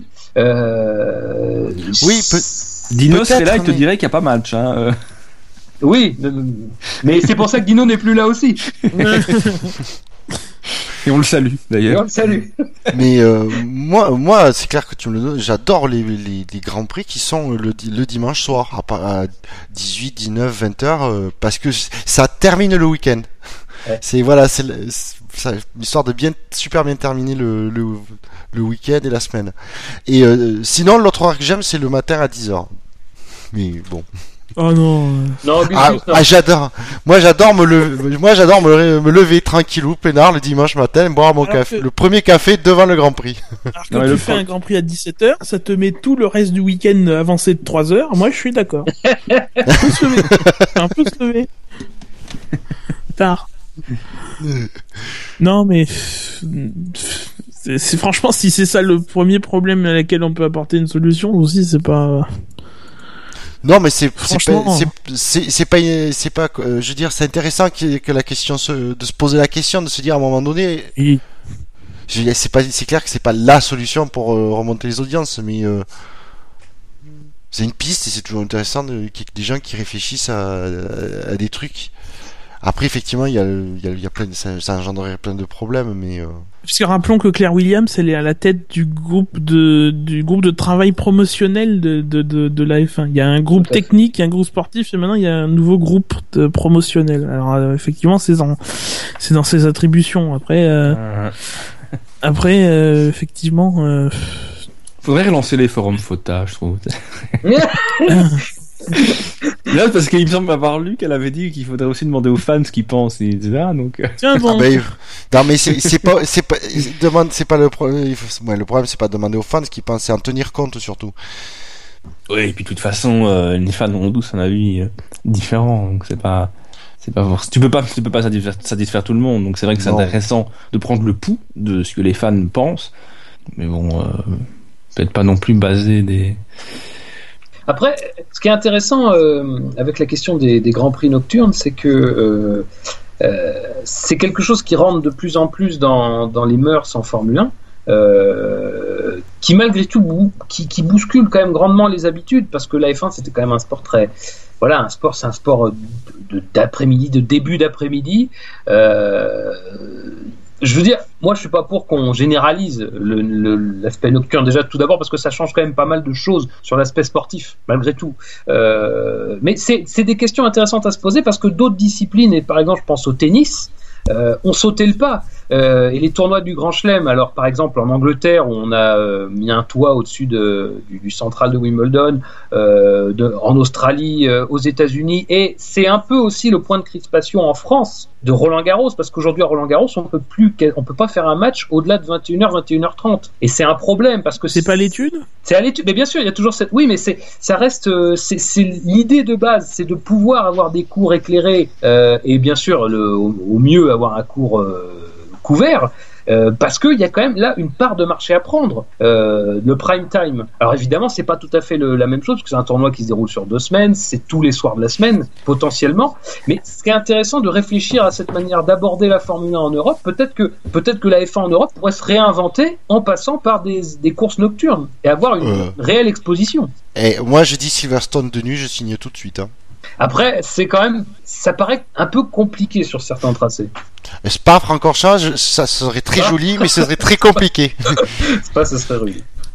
Ce serait très compliqué à mettre en place. Pas de nuit, ça enlèverait un peu du charme. Ça fait... plus les forêts. Euh. Ça fait beaucoup de kilomètres de câbles. Monaco de nuit, ça pourrait avoir de la gueule. Le, le... Alors, par de nuit. Ah oui, qu'on voit rien, s'il vous plaît. Valence de nuit, ils le font depuis 2-3 ans, hein, de toute façon. Ah, et là, pas, noir t'es pas complet. obligé de repeindre les, les murs hein, pour ça. euh. Oh, mais arrêtez, ils sont très beaux, ces murs. L'autre- L'Autriche Bon. de nuit. Oui, monsieur, vas-y. Euh, L'Autriche de nuit aussi. Le train Ah oui. c'est sympa, mais les alentours sont pas. Dommage, on verrait pas Ah, le le taureau avec des guirlandes, ça peut être beau. ça. On Eh dirait, on dirait les palmiers à Bahreïn. Vous avez remarqué les palmiers à Bahreïn avec, Non. euh, les- Oui, on dirait- oui, on se croirait à Noël? C'est On beau. se Par contre, Noël. Je te, je, je te parie ce que tu veux qu'en Europe de, de l'Ouest, s'il y a un Grand Prix qui, veut, qui voudrait s'or- s'organiser de nuit, tu vas avoir tout de suite les écolos qui vont protester. Tout de suite. En Europe de l'Est, pourquoi? De l'Ouest. Ah, de l'Ouest oh. Ah, je suis sûr. Ah, sûr. Oh. On salue. Euh, plus de sans élection et on verra. bon, messieurs, je crois qu'on en a fini. C'était, c'était très intéressant, je trouve, ces petits débats. Euh, qui partent de pas grand chose, mais qui finissent sur euh, tellement beaucoup. Euh, alors, avant de, de, de, de conclure et de, passer au sondage, on a eu une question sur le répondeur sur le site du SAV. Vous pouvez d'ailleurs toujours nous laisser vos questions, vos commentaires, vos, vos idées de débat, parce que vous voyez qu'on est dans une période où on, on organise des débats, les, les grands débats de ce siècle en Formule 1. Euh, Mais bientôt, il y aura une élection du président du SAV. donc, euh, à ton sous-côté, Esteban Tuero, euh, vous pouvez nous poser cette question. Euh, et d'ailleurs, la, la question qui nous a été posée par Kevin euh, cette semaine euh, est un peu de cet acabit. Alors, on parle pas d'Esteban Tuero, c'est ce qui va tout changer dans cette, euh, dans cette question. Et donc, je, je vous propose de, de l'écouter, Kevin. Bonjour l'équipe du SAV, je m'appelle Kevin et je vous écoute depuis longtemps maintenant. Et voilà, donc j'étais en train de regarder l'IndyCar et je me suis dit j'ai une bonne question à poser à l'équipe. Euh, moi j'aimerais savoir si vous pensez que Juan Carlos Montoya euh, peut devenir euh, une légende du sport automobile. Donc voilà, j'espère que vous trouverez de quoi dire à cette question. Bravo à vous les gars. Donc, messieurs, c'était la question de Kevin qui nous, qui nous demande donc si Juan Carlo Montoya pourra prétendre au statut de légende du sport automobile. Euh, alors Juan Carlos sans doute pas, mais peut-être que Juan Pablo pourrait. C'est ce que. Ben, j'ai envie d'avoir ton avis dessus sur cette question. C'est bien les deux qui se marrent là derrière. Euh, Je me venge. bon, oh, voilà, c'est petit, c'est petit. non, mais bah, voilà, moi, moi, ce que je connais surtout de Montoya, c'est sa carrière en F1. Je sais qu'il a fait effectivement, qu'il a quand même euh, plus de succès dans d'autres catégories. Euh, alors effectivement, je pense que c'est un pilote marquant. Euh, mais de là, est-ce qu'on peut considérer que c'est ça en faire une légende? Je suis pas quand même convaincu, quoi. Euh, Déjà, peut-être qu'est-ce Ben- qu'une légende? Ah oui, ben alors, la, la définition est sujette à, à, à caution. Oui, je bah pense oui, que déjà. chacun chacun verra euh, verra ce qu'il entend euh, dans ce dans de ce côté-là, surtout par rapport euh, à la notion de, de sport automobile ou de de F1. Euh, néanmoins, quand je vois le palmarès du monsieur euh, et surtout la, la, la, la versatilité de- de- des disciplines auxquelles il, s'est frotté, euh, champion international de F3000 en 98, champion du kart en 99, vainqueur des 500 miles en 2000, vainqueur du Grand Prix de Monaco, euh, trois fois vainqueur des 24 heures de, de Daytona. Euh, il a fait le chase en NASCAR, il y a gagné deux ou trois courses, j'ai pas deux courses. Alors c'était sur circuit routier, mais il a gagné quand même. On sait qu'en NASCAR, certains spécialistes qui ne, participent qu'à ces courses-là euh, ont très rarement remporté des victoires, euh, même même malgré leur spécialisation dans, dans les circuits euh, routiers. Euh, voilà, à, partir de là, euh, 13 victoires en IndyCar, 10 euh, non, non, 13 victoires en tout en IndyCar si tu additionnes sa carrière en Champ Car, il a la carrière qui recommence en IndyCar depuis l'année dernière. Euh, voilà, une légende, voilà, ça dépend du terme de chacun. Maintenant, c'est quelqu'un dont on se souviendra dans l'histoire de la F1 euh, et dans l'histoire du sport auto parce que il a un palmarès, il, il a il a euh, la double couronne, c'est quand même pas rien. Euh, Indy 500 euh, euh, et Grand Prix de Monaco, euh, ils sont pas ils sont pas nombreux dans dans ce dans ce cas-là. Alors ça, ça tient aussi au fait que pour participer participer à 500 d'Indianapolis après la, après la F1, ça, ça, se fait assez rarement. Lui, il l'a fait avant, il hein, faut dire. Mais mais voilà, c'est c'est quelqu'un qui aura quand même marqué le sport auto, alors de son empreinte de son empreinte non, mais qui aura euh, inscrit son nom dans le palmarès de beaucoup de disciplines du sport auto. Donc c'est quelqu'un qui compte euh, sur le, dans le sport auto. Mais de là à l'élever au niveau de légende, voilà, après c'est chacun son appréciation. Ouais, c'est pas un Schumacher, c'est pas un Senna, c'est pas un Jim Clark. C'est pas un Ouais, on, on peut devenir une légende après, après coup aussi. Enfin, peut-être que quand il aura fini sa carrière, on aura encore un autre regard, même si elle est déjà bien remplie et qu'elle est quand même sur, sur sa fin. Mais euh, voilà, peut-être qu'on aura un autre regard aussi encore après. Enfin, il y, a des- il y a des pilotes qui n'ont pas besoin. Voilà, Schumacher, c'est le champion du monde, il avait pas besoin de voir finir sa carrière pour qu'il soit déjà élevé. hein. Mais euh, après, c'est vrai, moi, j'avais zappé j'avais oublié son, son passage en NASCAR.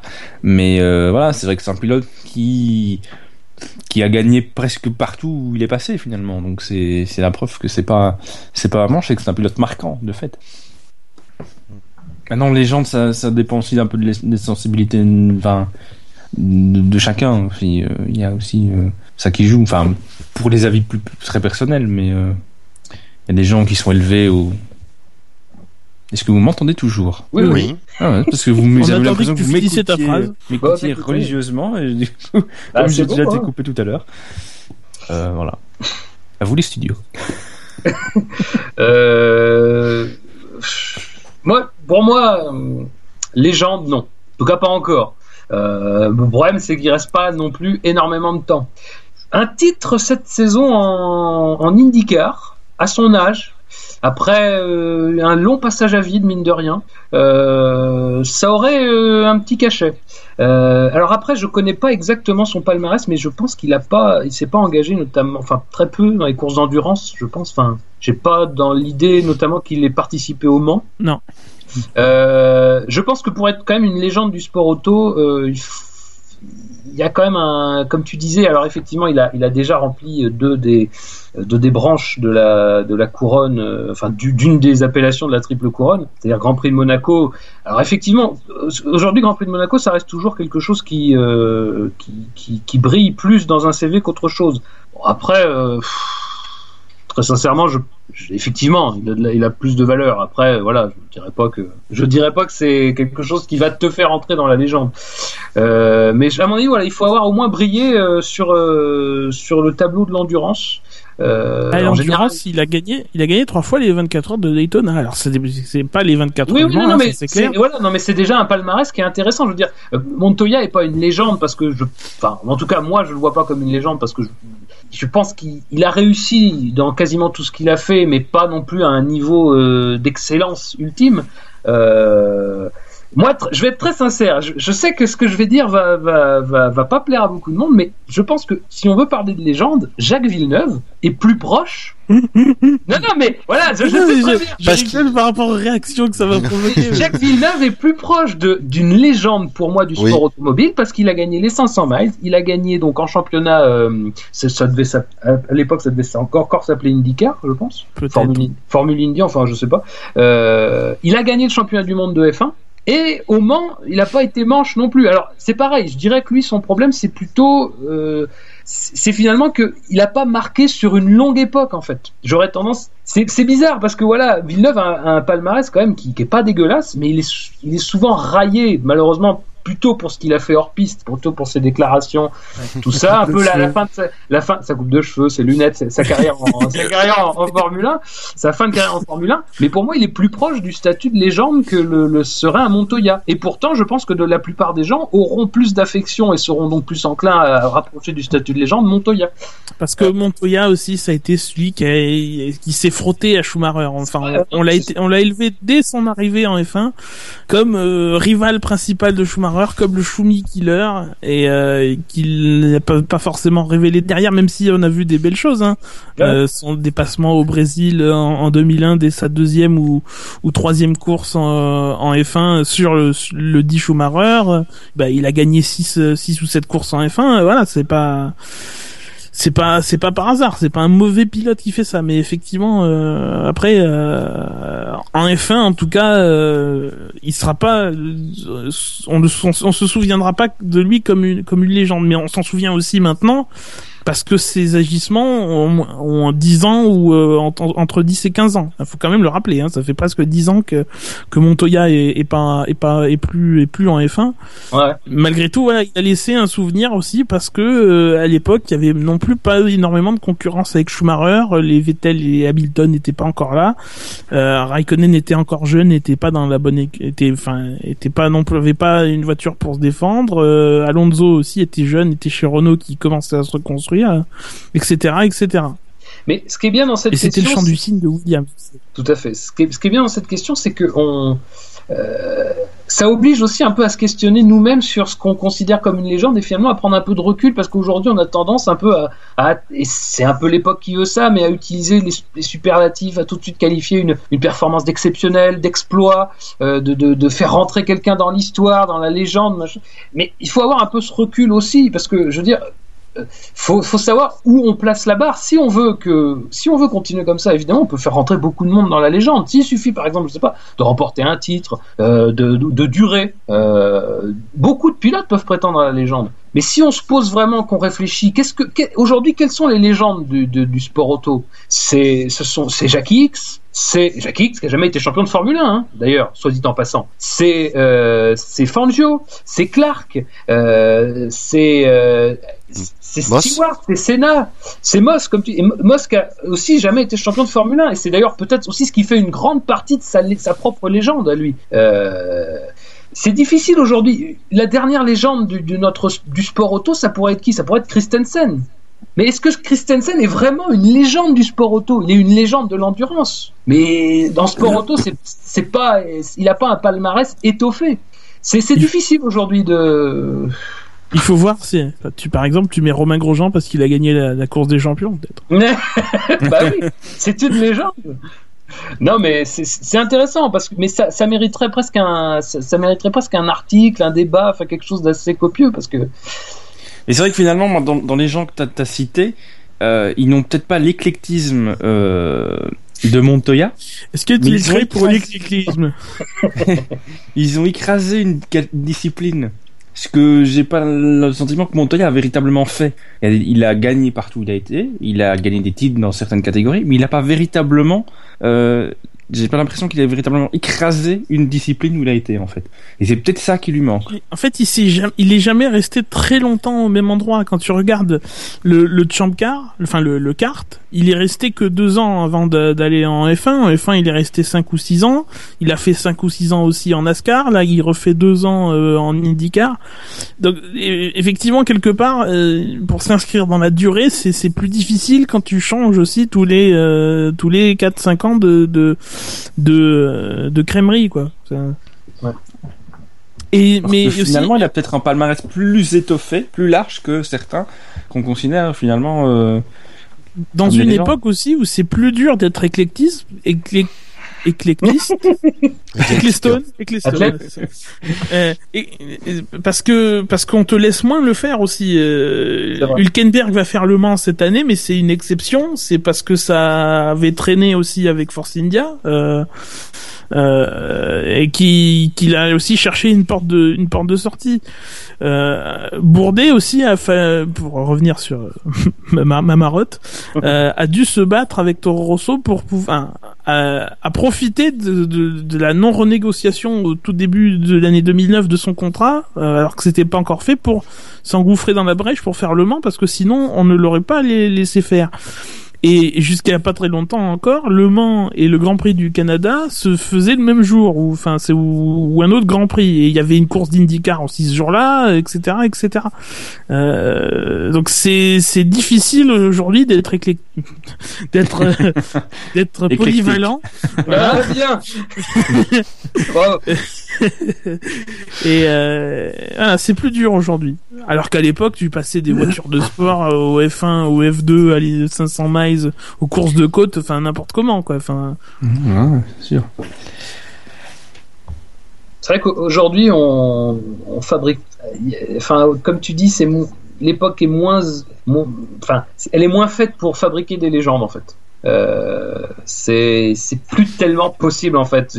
À moins vraiment comme Schumacher de, de laisser une trace indélébile. Et encore, Schumacher, malgré tous ses titres, a pas l'aura de certains champions. Il a pas l'aura de Senna. Senna qui a pas marqué d'autres disciplines que la Formule 1 malgré tout. C'est comme quoi c'est quand même beaucoup une question aussi de de, de, de contexte et de, de ce que de, de la trace qu'on laisse aux gens quoi. Parce que Ouais, euh, Mais bon, euh, Schumacher, c'est, il a aussi le désavantage de passer après Senna. Hein, euh, Ouais, mais il a quand même construit sa propre légende. Elle est différente. Ouais, est mais pas- on lui reproche quand pas même. certains mais- lui reprochent toujours un petit peu d'être passé après, quoi. Enfin, Ouais, mais bon, ça malheureusement, tu peux. tu- ah, c'est- un reproche, oui, qu'on peut faire à c'est un reproche qui, qui, voilà, qui. Mais n'empêche, c'est un truc qui, qui existe, donc. Euh... En tout cas, euh, c'est, c'est, je crois qu'on pourra jamais s'arrêter vraiment sur ce débat. Donc, euh, merci euh, Kevin de l'avoir, euh, de nous avoir posé cette question. C'est, c'est toujours intéressant aussi de se pencher sur ça. À une époque où il y a beaucoup de légendes, beaucoup d'exceptionnels, beaucoup de, beaucoup De d'incroyables, superlatif. de superlatifs. Exactement. super subtil, tout ça. Super. et- Voilà. ouais. Euh, alors, euh, nous avons reçu pendant cette émission une autre question euh, de la part de Quentin, euh, qui, que l'on salue. Mais Quentin, on ne traitera pas ta question dans cette émission. On la laissera pour la prochaine. Euh, peut-être la semaine prochaine, peut-être dans, dans, dans deux semaines au moment du, du Grand Prix. Euh, en tout cas, sache qu'on l'a bien reçu et que nous y répondrons euh, le plus rapidement possible, mais pas dans cette émission. Tu nous excuseras, il est déjà tard. Si Euh, elle ne tombe pas dans les oubliettes des questions oubliées. Non, elle- on, on s'engage devant toi, devant les Français, nous nous engageons à Non, non, à Fab s'engage. Fab s'engage. Ah mais je serai plus là. Moi je pars euh, à la fin de cette semaine. Euh, alors, Il a une habitude en ce moment, c'est de partir, Fab. je, je quitte, je quitte tout ce que je fais. Voilà. Donc, euh, messieurs, passons au sondage. Euh, alors, le sondage de la dernière fois, comme je disais en début d'émission, ça, ça commence à remonter. Euh, alors là, je lis le, le, le 23 mars. Donc, euh, il date du 23 mars, ce superbe sondage, qui était, je vous le rappelle, quel est, selon vous, le meilleur jeu de mots à faire avec le nom de Roberto Meri Alors, euh, là, je vous cache pas que c'était très attendu hein, au sein de la rédaction. euh, tout le monde l'attendait avec impatience. 109 votants. On vous remercie. Alors, euh, on, on vous dit mairie beaucoup, mais euh, vous n'avez pas été très nombreux en fait à plébisciter cette proposition puisqu'elle a reçu zéro vote. Alors zéro vote sur 109. Euh, je, C'est dur. je crois que c'est une rude. première. Hein, je voudrais pas, euh, je, je sais pas qui, mais on s'en souviendra. Oui, parce Euh, que d'habitude, celui qui la propose, on vote au moins pour lui. bah oui, donc euh, pas bon. Euh, Avant-dernière, avec trois votes, mairie de Vaux sauce gribiche. Ah, ça, c'était Euh, Buchor, ça. Ça, c'était Bouchard, ça, ça, c'était euh, moi, oui. La proposition de dernière minute qui, qui malheureusement n'a pas séduit les, les gourmets. Euh, remontons euh, ce sondage, ces résultats avec à égalité avec 8 votes, la Vierge Mairie. Alors c'est une petite déception pour ma part. Voilà, Euh, ce qui prouve bien que la religion recule malgré tout. Euh, et, Ma- et Mary Poppins, euh, là, on- ça prouve bien que Disney recule finalement. Ensuite, avec 10 votes, euh, la mairie, je veux l'avoir et je l'aurai. Jodassin, moyen. recule aussi. Jodassin, moyen. Jodassin, moyen. Euh, Je pense que je pense que pour du Joe Dassin, c'était une progression sur ce coup-là, mais bon, c'est comme mon avis. Ah, c'est- attention, tu vas t'attirer les foudres euh, d'âge tendre et tête de bois, euh, donc euh, calme-toi. Euh, 11 votes euh, pour Merry Christmas. C'est pas mal. Vu, vu l'époque, c'est pas mal. Oui, oui, ça aurait mieux, mieux marché en décembre. Oui, je- Euh, 15 votes pour Oméry, si tu savais. Donc, quand même, Johnny Hallyday est toujours au-dessus de Jodassin hein, dans la légende. Ah, ça, c'est sûr. Euh, euh, voilà, nous arrivons sur le podium avec à égalité à la deuxième place. Si vous voulez, si vous voulez voter, n'oubliez pas de vous inscrire à la mairie. C'était l'époque des élections, euh, les élections départementales, donc il y avait un petit contexte favorable. Euh, donc deuxième à égalité, euh, l'effet mairie 2. Euh, Une rubrique ça- Cyril qui est éphéméride, hein, rappelons. Voilà, rappelons-le, c'est toujours important. et en tête, avec 20% des voix et 22 votes, bien sûr, le, le grand favori, mais y a-t-il besoin de le rappeler? Merci, Jacques, Mairie, pardon, Mairie, Jackie et Michel. Euh, que, voilà, proposition euh, très intéressante. Vous en conviendrez. Oui. Donc, messieurs, après ce, ce somptueux sondage, euh, avez-vous une idée pour le prochain sondage? Ah ben, Ah, il y a ce que j'ai dit tout à l'heure. Qui était La- la- euh, quelle est selon vous l'Arlésienne qui a le plus de chances d'arriver en premier? Je pense que c'est pas mal. j'en ai une moi, de proposition. Deux- alors, attention. Elle a même eu, un- elle a même eu un SAV d'or. La réduction des coûts. Alors attendez, faut noter. Et cette responsabilité euh, m'incombe donc, ou, ou me décombe, Bah oui. je ne sais plus. Euh, Jean-Pierre Descamps. euh, alors, donc la réduction des coûts. Oui. Allez, Et... On a dit quoi tout à l'heure? L'arrivée de Volkswagen en Formule 1 Oui, du groupe Volkswagen. euh, sur le- Le Grand Prix de France. Le retour du Grand Prix de France. Non, c'est moche. Non, le, le Grand Prix de la, de Méditerranée, la Méditerranée en France. C'est encore mieux. Mais c'est ça avait été envisagé apparemment. Alors Ah le ouais retour du GP de France et le, re- Ouais, et le Grand Prix de Méditerranée. Bah, Oui, le, ça a le Grand été- Prix, le Grand Prix de France tout seul, c'est plus parlant. Oui, oui, mais on met, on met les deux. Ouais. Non? Bon, alors on met pas pour l'instant la Méditerranée. Ça sera proposition bonus. Méditerranée. Le départ à la retraite de Bernie Ecclestone? C'est pas une Arlésienne, c'est c'est le Loch Ness. C'est c'est assez différent. Euh. Bah, euh, l'interdiction des couvertures de pneus, Oui, ah bah oui, ah oui, une oui. belle Arlésienne. La nouvelle voiture de Force India. c'est moche. Allez. La MP4 18. Ouais. Du coup, ouais. On est obligé Une de la nouvelle mettre. voiture de FI en 2015 et la MP4 18, bien sûr. Ça, c'est pour les puristes. Hein. Ouais, mais bon. On en a parlé oui, mais on verra qui, on verra qui votera pour ça. Euh, donc on a pour l'instant six propositions et une en réserve. Le Ce sponsor sondage, titre de McLaren. Ah bah bien sûr. ah, bien entendu. Euh, sponsor titre de McLaren. Oui. Ensuite. La première course propre de Maldonado. Non. mais en même temps, euh, moi ce que j'ai peur, c'est que si on la met, elle gagne.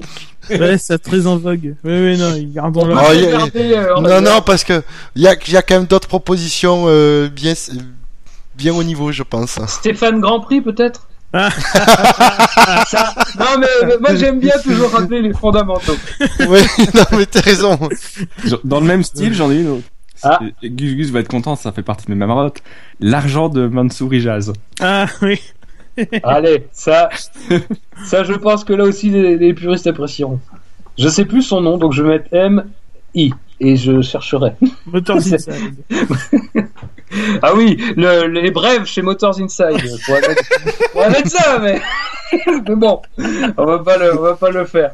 Euh, donc ça fait euh, ça fait neuf propositions. Tu couperas le choix. T'es pas obligé. Non, non, je coupe pas. Mais c'est Euh. interne, Motors Inside, attends. Euh, donc il nous reste euh, une proposition libre et on en a deux en réserve. C'est vous dire si on est large. Ah, euh, Le retour de Barrichello. Non. non, non, non. Ça, C'est pas. Ah, non mais. Arrêtons, de mettre, arrêtons de mettre des- de- de- dans- la tête des gens ce genre d'idée quand même. ça n'arrive. surtout dans la sienne à lui. Euh, Le retour de Lola Mastercard. Ah non, là non. Non, là c'est trop. Les gens ne comprendraient pas. Ça va trop loin, je pense. Le retour de Montjuic Park. Ah.